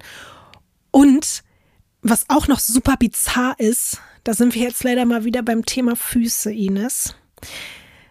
Seine Füße zeigen schwerste Erfrierungen. Er hatte nämlich zu diesem Zeitpunkt keine Schuhe an. Die Schuhe sind komplett verschwunden und die können auch Was? niemals irgendwo gefunden werden. Aber man entdeckt in dem Wohnwagen einfach, ohne groß suchen zu müssen, Wanderstiefel und auch warme Klamotten. Also wirklich alles, was man sich wünschen kann, die sich aber Theodore nicht angezogen hat. Stattdessen hatte der wirklich nur eine ganz dünne Hose und ein Hemd an und neben ihm lag da einfach in der Kiste ein fetter Mantel, ein Pullover, alles Mögliche, aber einfach unangerührt. Na, er wird sich ja aber auch nicht selber eingewickelt haben. Ja, auch das, natürlich. Also, keine Ahnung, aber das gibt mir gerade Vibes, dass man ihn hat verhungern lassen und dass man ihn nicht erlaubt hat, diese Sachen anzuziehen oder ein Feuer zu machen. Also das ist mein Gefühl. Das ergibt, finde ich, so rum auch mehr Sinn, als dass man sagt, er hat das alles freiwillig nicht gemacht. Es gab zudem auch noch dort in der Hütte oder in dem Trailer einfach einen Propantank und den hätte man einfach einschalten können und dann hätte man diesen kompletten Trailer sogar auch einfach mit einer Heizung versorgen können. Ey, das fasse ich alles nicht. Er hätte also definitiv weder erfrieren noch verhungern müssen. Also, wenn er freiwillig dort war und freiwillig gesagt hätte, ich möchte gerne leben, dann hätte er leben können. Und die anderen auch noch gleich mit. Also, ich fasse das alles nicht, Lotti. Bitte erzähl weiter. Auf einem Tisch neben dem Bett, in dem die Leiche gelegen hat, weil diese eingerollte, eingewickelte Leiche hat da auf so einem Bett gelegen, findet man dann noch einen Ring, in dem sein Name eingraviert ist und seine Halskette, die er immer getragen hat, außerdem sein Portemonnaie mit Bargeld drin und eine goldene Waltham-Uhr, die mehrere hundert Dollar wert ist, aber nicht Theodore gehört und auch keinem seiner Freunde. Da sind sich alle Familien später sicher. Es werden dann auch die Mitarbeitenden dieses Forstdienst gefragt, so nach dem Motto, ist das hier eure Uhr? Habt ihr die mhm. irgendwann hier mal vergessen? Und alle sind so, nee, auf keinen Fall. Wir lassen ja hier nicht irgendwie eine 100-Dollar-Uhr hier irgendwo liegen, mitten im Wald im Trailer. Mhm. Die gehört niemandem. Der Frau mit dem Baby, vielleicht. Es kommen natürlich jetzt auch immer weitere Fragen dazu. Wie ist Theodor überhaupt diese 30 Kilometer zu Fuß durch das extrem unwegsame Gelände gekommen und vor allen Dingen zu dieser Zeit. Ich habe dir erzählt, dass dann da noch dieser Schneesturm losging. Zu ja. dieser Zeit gab es fast eine zwei Meter hohe Schneedecke. Und das sind ja keine befestigten Straßen, über die du dann 30 Kilometer lang läufst, sondern du musst dich eigentlich 30 Kilometer durch zwei Meter hohe Schneedecken kämpfen.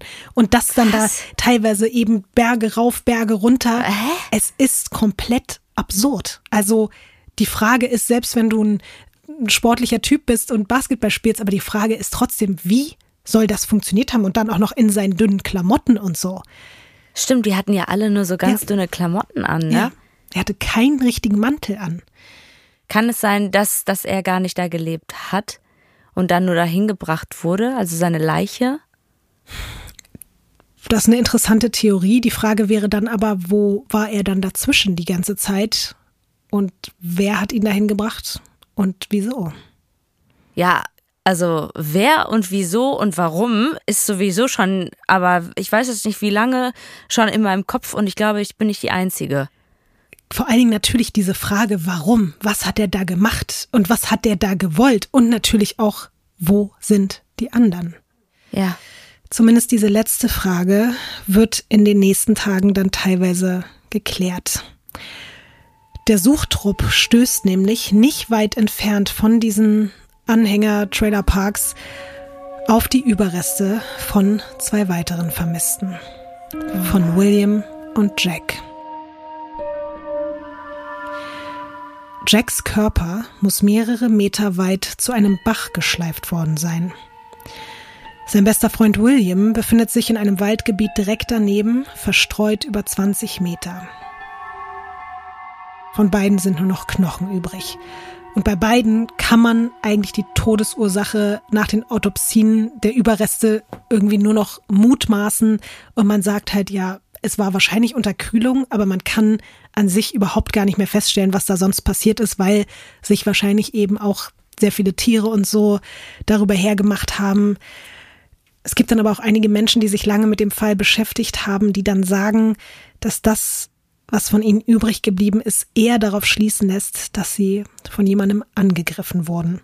Oder vielleicht sogar von etwas. Ich sag's nur dazu, es ist jetzt nicht so, dass ich das so sehe, aber es gibt Leute, die das so sehen.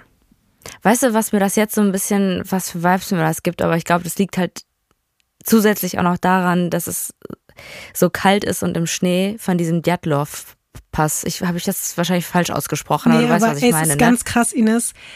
Du hast mir mal irgendwann erzählt, dass dieser Fall dich so fasziniert hat und ich Ja.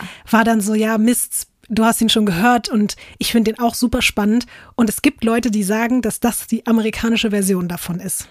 Also deswegen bist du gar nicht so weit weg mit deiner Assoziation. Es ist äh, wirklich, also bei manchen True Crime Podcasts wird es sozusagen genauso genannt. alleine wenn ich an wirklich an diese Geschichte denke, das hat mich auch so lange beschäftigt. Mhm. Und ich finde das so schlimm und allein dieses Unwissen, was mit diesen Menschen passiert ist, finde ich so furchtbar. Oh Gott. Jetzt fehlen ja nur noch Gary und Jackie, die beiden Jüngsten. Und ich habe dir ja gesagt, dass Jackies Vater geschworen hat, seinen Sohn zu finden.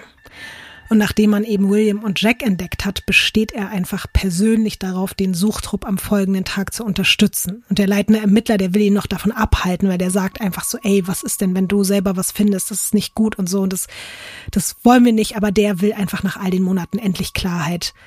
Und dann ist es eben auch so krass, weißt du, da durchkämmen einfach hunderte Profis diesen Wald und der Vater ist es, der einfach Nee. erst die Schuhe seines Sohnes findet und dann ein komplettes menschliches Rückgrat. Und wie sich später durch die forensischen Untersuchungen herausstellt, ist es das von Jackie, von seinem Sohn. Mann, was, was für ein Sinnbild auch mit dem Rückgrat. Weil der Vater hatte so viel Rückgrat. Oh, Ines. Ich habe mir das auch gedacht, mit, dass es krass ist, dass es ausgerechnet das Rückgrat ist. 100 Meter bergab von den restlichen Knochen, die man da auch noch so entdeckt, stößt man dann auch noch auf seinen Schädel. Das kann man dann später ähm, mit Hilfe von zahntechnischen Untersuchungen Was? ja, nachweisen. Aber das ist komplett verstreut alles. Ja, also wirklich 100 Meter den Berg abwärts. Auch da ist es dann so, ja, okay, äh, für Tiere, was ist da, wie war das, äh, wer hat was wohin gebracht oder es ist alles sehr, sehr diffus. Und wie weit ist er von Jackie und von ähm, William entfernt gewesen? Es ist gar nicht so weit. Also ich glaube, das ist ungefähr so ein Gebiet, also alles rund um diese Trailer. Innerhalb von acht Kilometern hat man die drei gefunden. Natürlich könnte man jetzt eigentlich sagen, es ist auch nicht wenig, aber in diesem Ja. riesigen Wald sind acht Kilometer halt irgendwie nichts im Endeffekt. Aber ja, auf diesem, auf diesem Gebiet. Ja, trotzdem schrecklich, wenn man sich vorstellt, wie weit die auseinander waren. Total. Alleine teilweise. Und gleichzeitig aber trotzdem auch noch so nah irgendwie an diesem Trailer dran, in dem Essen Ja. und Wärme und Klamotten und alles gewesen wären und auch waren. Was man übrigens auch noch in der Nähe der drei Fundorte rund um Jackie, William und Jack findet, sind einfach zwei Taschenlampen. Und auch da hatte man ja eben diese Aussage gehört, lange bevor man diese Taschenlampen gefunden hat, von dem Zeugen, dass diese Männer nachts im Wald da auch Taschenlampen dabei hatten. Und man findet auch noch Decken und die stammen aus dem Camper, also aus dem Trailer. Und dann ist natürlich wieder die Frage, haben Hä? William, Jackie und Jack die dahin gebracht? Hat die jemand anderes dahin gebracht? So, und es stellt sich natürlich auch die Frage, das verstehen auch die Ermittelnden nicht, warum die drei, wenn sie vielleicht sogar im sicheren Trailer gewesen sind, ja. den verlassen haben sollten. Wie gesagt, sie wären dort sicher gewesen, wären versorgt gewesen, um dann nur wenige Meter oder Kilometer weiter draußen in der Kälte zu sterben und von irgendwelchen Tieren gefressen zu werden. Das ergibt alles genauso wenig Sinn wie der Rest. Ja, auch wenn es jetzt auch wieder nicht die beste Qualität ist, Ines, aber ich zeige dir jetzt mal nochmal eine Karte, einfach damit du dir kurz mal einen Überblick verschaffen kannst. Darauf, darauf sieht man jetzt nochmal die bisher wichtigsten Stationen dieses Falls, die wir jetzt sozusagen alle auch schon abgeklappert sind. Der einzige, der jetzt noch nicht gefunden wurde, ist Gary, richtig? Richtig. Mhm. Macht's auch jetzt erstmal verdächtig, ne? Aber mhm.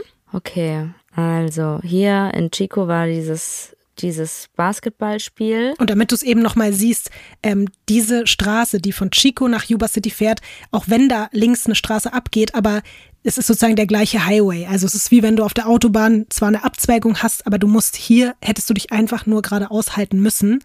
Und stattdessen sind sie halt entweder an der einen oder an der anderen Stelle einfach komplett ja. links abgebogen und sind einfach komplett in die andere Richtung gefahren. Okay.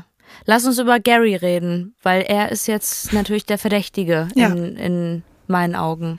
Es ist auf jeden Fall spannend, dass du an diesem Punkt da jetzt bist, weil ja, vier der fünf verschwundenen Yuba County Boys sind offiziell tot.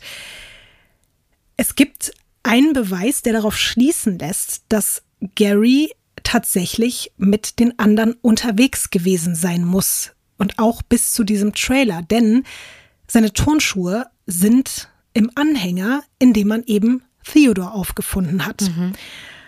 Und die Ermittler spekulieren jetzt, dass er sie einfach möglicherweise ausgezogen hat und gegen Theodors Lederschuhe getauscht hat. Ah. Vielleicht, weil die ihn mehr vor Kälte geschützt haben, man weiß es nicht genau. Aber damit ist auf jeden Fall klar, er muss da irgendwie gewesen sein, weil es wird wahrscheinlich nicht jemand anderes seine Tonschuhe da reingetragen haben und die dahingestellt haben. Und was auch darauf schließen lässt, diese Dosen und auch der Dosenöffner von diesen ganzen Vorräten, die da rumstanden, das war so ganz spezielles Army-Zeug. Und das, da muss man halt einfach ein bisschen so, so eine Art Know-how haben vom Militär, wie man diese Dosen öffnet. Es ist jetzt nicht so übertrieben schwer, aber es lässt auch schon darauf schließen, dass vielleicht eben Gary derjenige war, der ja auch schon mal beim Militär war, dass der halt locker easy diese Dosen geöffnet hat. Aber auch da ist die Frage, man guckt dann später, wie viele Dosen müssen da ungefähr im Vorfeld gewesen sein. Es sieht auch nicht so aus, als hätte er sich jetzt irgendwie dann proviantmäßig davon irgendwas eingepackt oder so. Die Frage ist auch, hat er die elf Dosen gegessen oder hat er. Zwölf, oder? Oder zwölf, du weißt, das Kalkuli, keine Ahnung. Ja. Aber auf jeden Fall steht jetzt eigentlich fest, er muss da drin gewesen sein.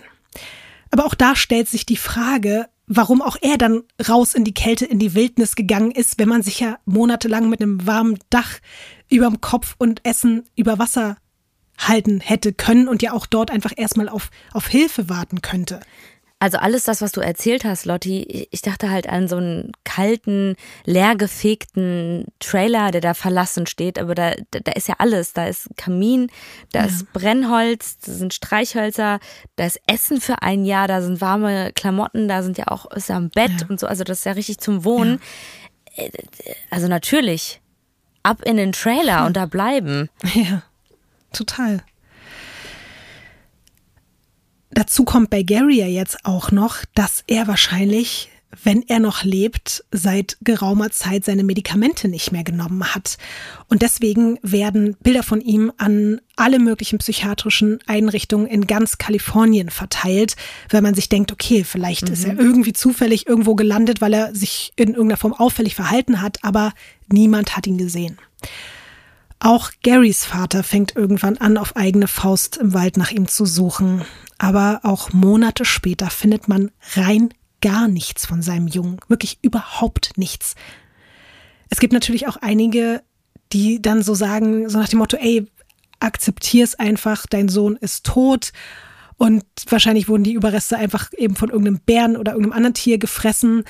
Aber Garys Vater findet es schon irgendwie komisch, dass man keinen einzigen Knochen mhm. finden kann von ihm. Bei den anderen konnte man ja wenigstens irgendwie, also man hatte Anhaltspunkte. Und es gibt dann noch so einen anderen Punkt, dazu sagt er später in einem Interview folgendes Zitat. Was ich die ganze Zeit dort oben gesucht habe, war seine Brille. Ich konnte mir nicht vorstellen, dass der Bär oder ein anderes Tier seine komplette Brille fressen mhm. würde. Und das ist eben auch etwas, der unterhält sich dann auch mit Experten und so, wenn es so darum geht, ob sowas eben passiert, wenn jetzt zum Beispiel ein Bär einen Menschen frisst, ob der dann die Brille mitfrisst. Mhm. Und dann sagen die, in den meisten Fällen liegt dann so eine Brille eher daneben und wird halt nicht von Tieren gefressen. Und er sieht es total so als Strohhalm von wegen, nee, der wurde hier nicht irgendwie einfach so aufgefressen, sondern er lebt vielleicht sogar noch. Und mit solchen Gedanken ist er nicht der Einzige. Die ganze Geschichte wird dann wirklich auch in den nächsten Monaten USA-weit überall in allen Medien besprochen und vor allem die Frage danach, was passiert ist, lässt niemanden mehr los. Ich habe dir mal zwei Zeitungsartikel von damals rausgesucht. Das sind jetzt, glaube ich, zwei Bilder. Die darfst du dir mal angucken. Okay.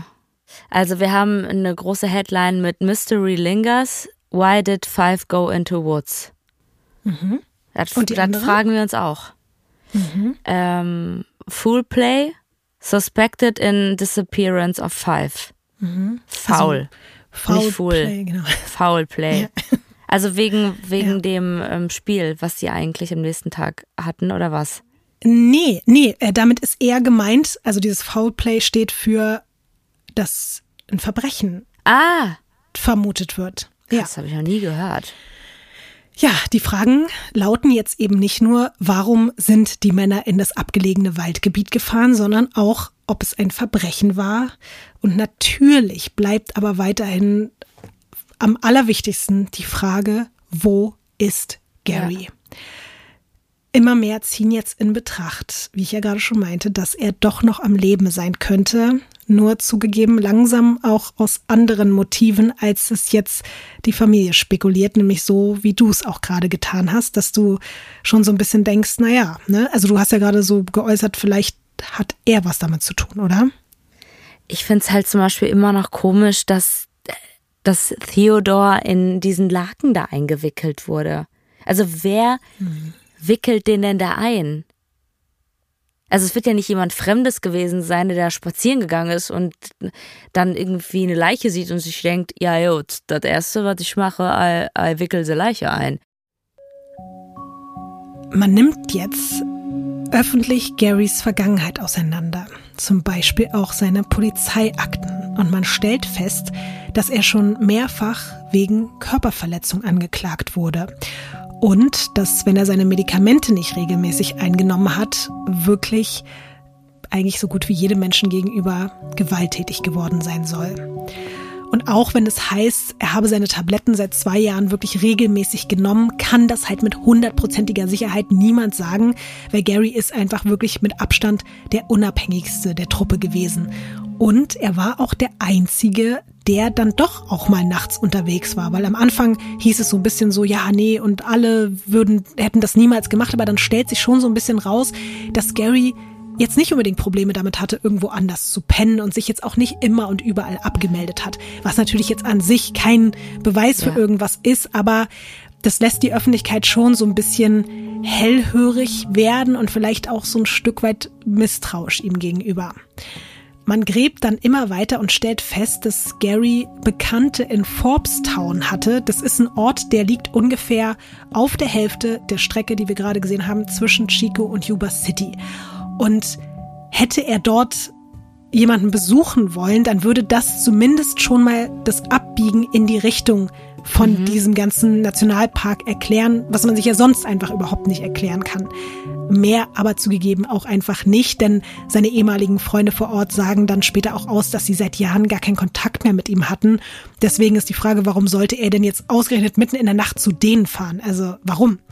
Irgendwann kommt dann aber eine weitere Theorie auf. Was ist, wenn Gary eine manische, schizophrene Episode hatte?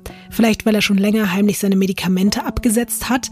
Vielleicht ja auch für das Spiel, weil ihn die Tabletten manchmal müde gemacht haben.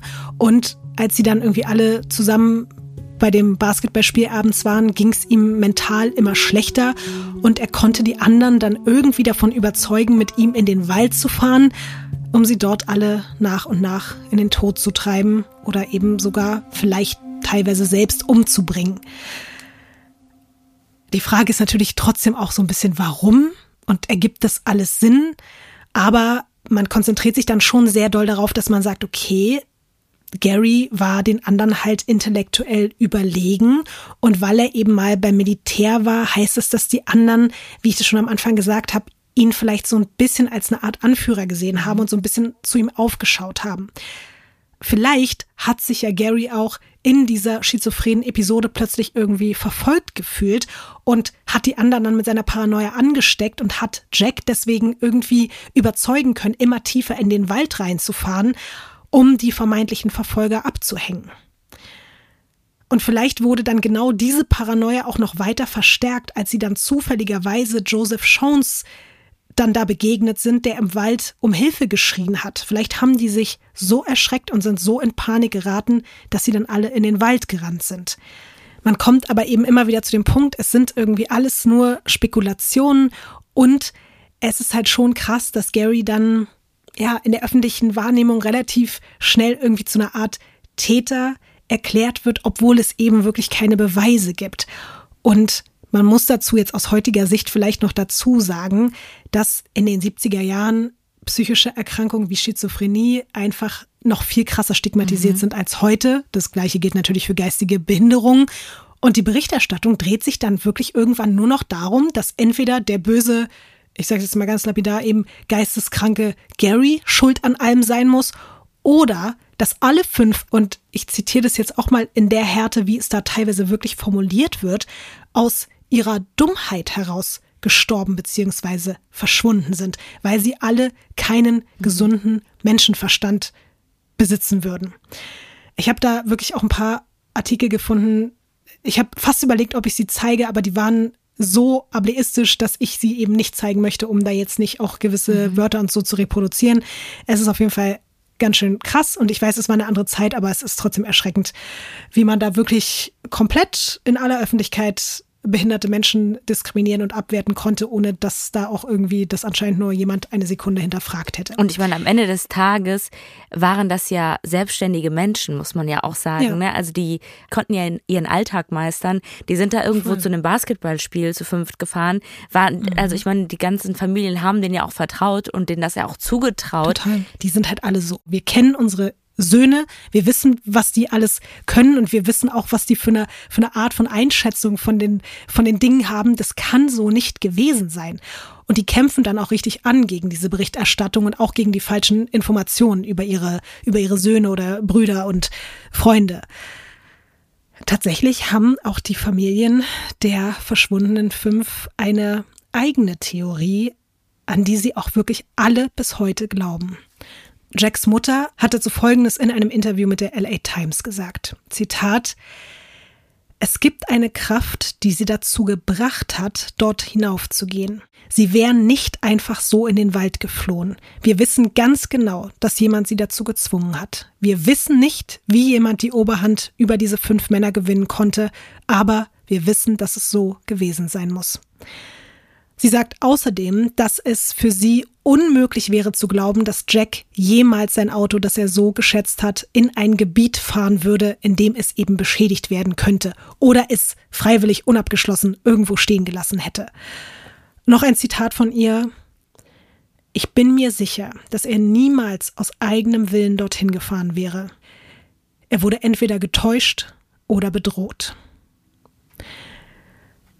Die Angehörigen sind sich auch sicher, dass die Männer deswegen kein Feuer angezündet haben, weil sie sich verstecken wollten und Angst hatten, dass halt sie einfach durch den Rauch gefunden werden können. Oder durch das Licht.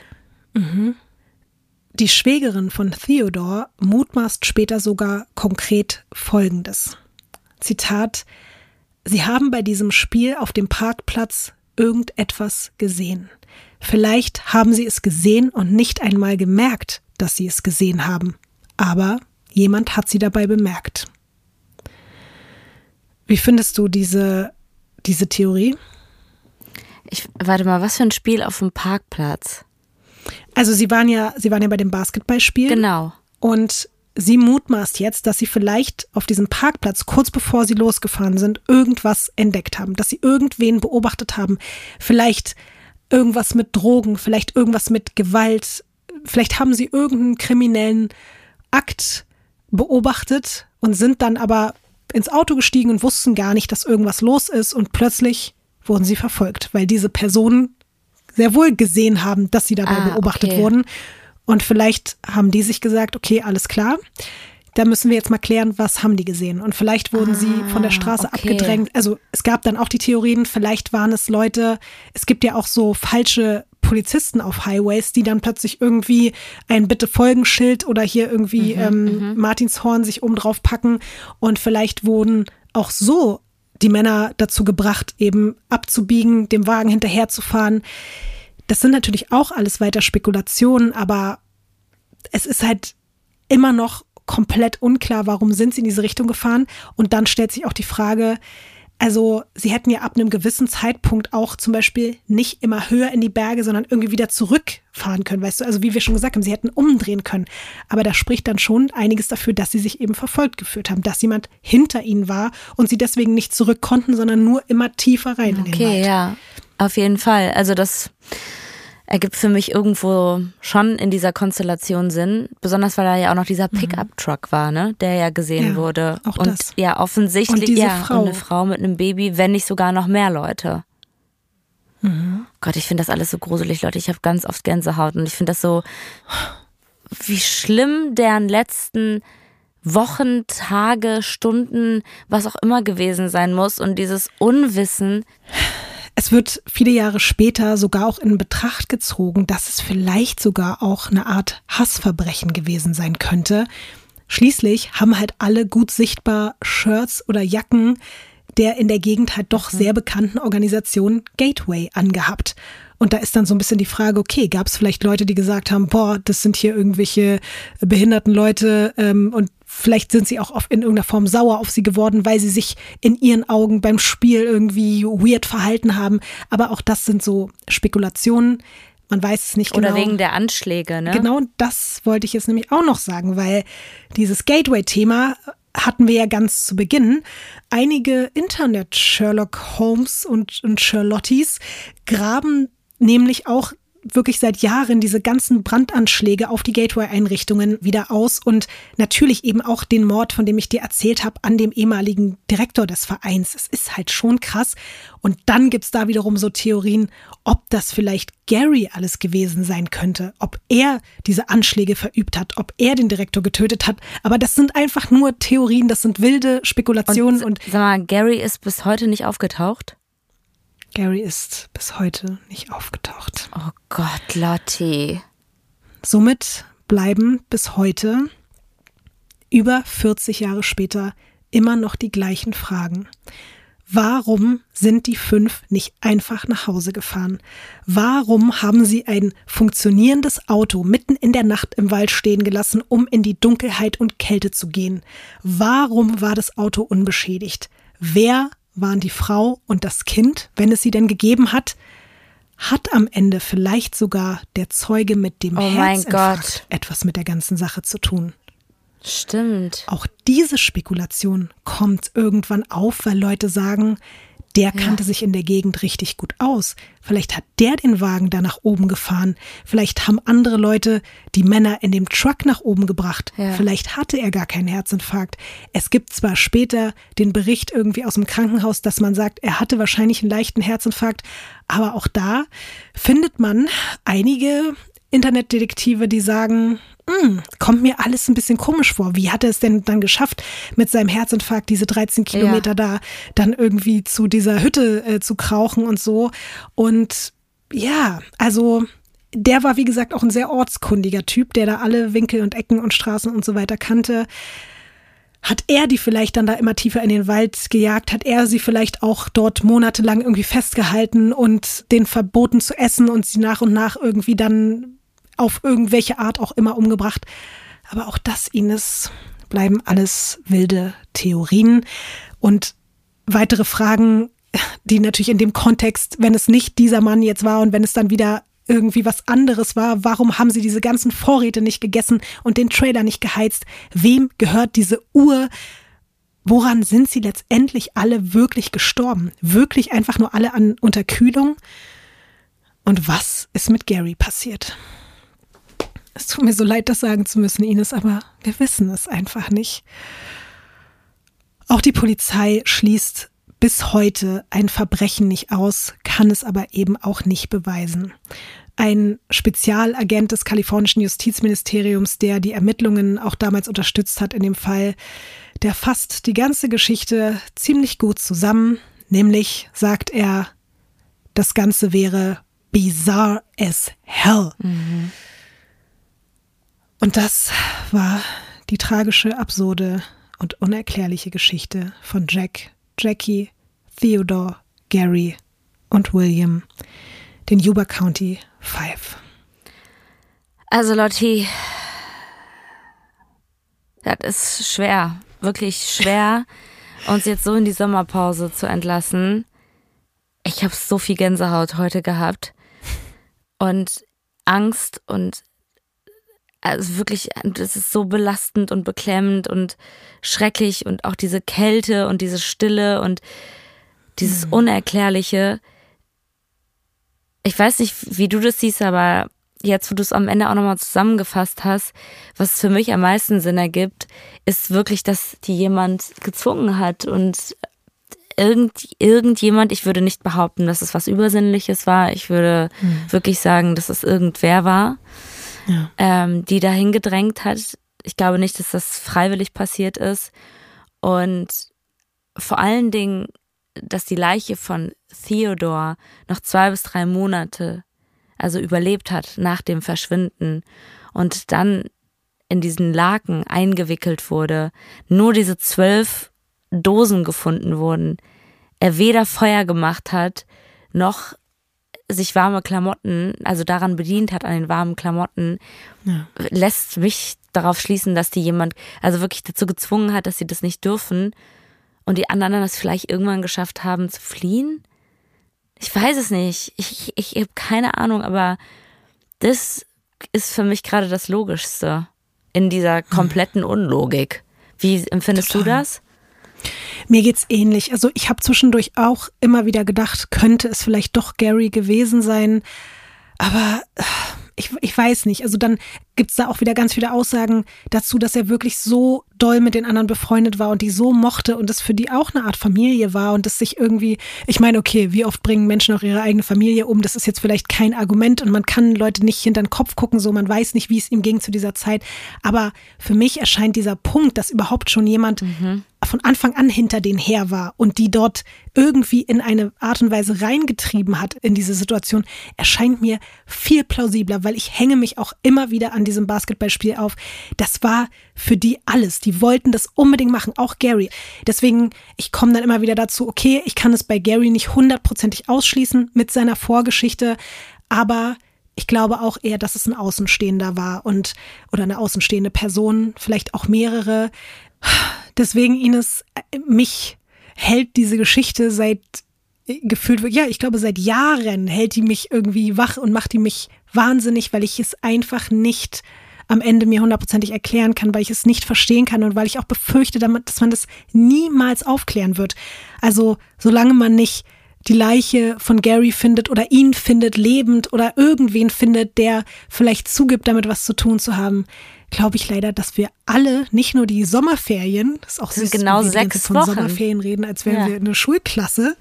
Ja, wir alle zusammen ja. sind in einer kleinen Weird Crimes Klasse, haben alle ein bisschen Ferien und können uns jetzt alle darüber Gedanken machen, aber dann wahrscheinlich auch noch die sechs Wochen darüber hinaus werden wir uns leider alle weiter den Kopf darüber zerbrechen. Und ja, ich hatte das Gefühl, ich möchte ausnahmsweise mal mit sowas jetzt aus dieser, weil ich weiß gar nicht, ob die Leute das wissen, aber wir sind ja, wir denken ja in mhm. Staffeln. Wir sind jetzt am Ende von Staffel 4, Ines. Wir sind einfach bei Folge 48 und Staffel 4 endet jetzt eben ausnahmsweise mal mit einem Cold Case. Ich hoffe, du verzeihst mir das. Ja. Ich weiß, sechs Wochen sind jetzt auch eine lange Zeit zum Nachdenken, aber es ist ja gar nicht so lang. Wir sind ja schon am 17. August wieder da. Da geht's weiter.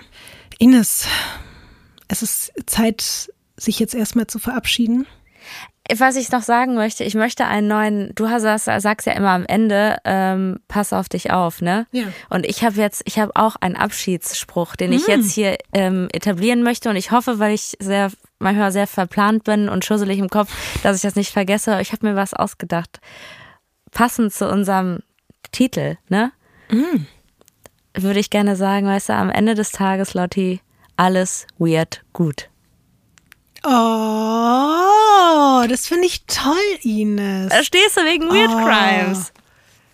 Boah, ich finde, das ist, das ist, also sonst, ich dachte, es könnte jetzt cringig werden und unangenehm, aber ich finde es gut. Ich, es gefällt mich. mir. Das ist auch einfach eine schöne optimistische Herangehensweise und ja.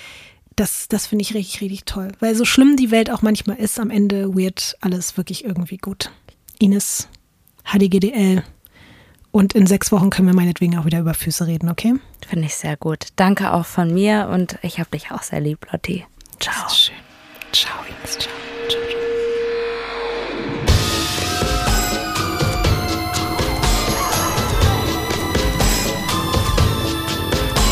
Weird Crimes ist ein Studio Womans Original nach einer Schnapsidee von Visavi und Ines Agnoli. Skript und Recherche Visavi. Executive Producer Konstantin Seidenstücker. Produktion und Redaktion Sarah Omar. Assistant Producer Peace Solomon Obong. Musikton und Schnitt Christian Pfeiffer und Chris Kahles.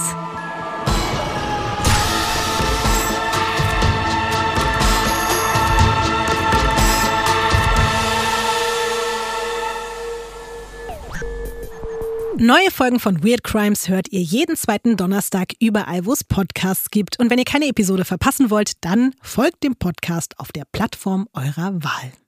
Diese Folge wurde dir präsentiert von Simon Mobile. Dein Mobilfunktarif von Waschbär Simon.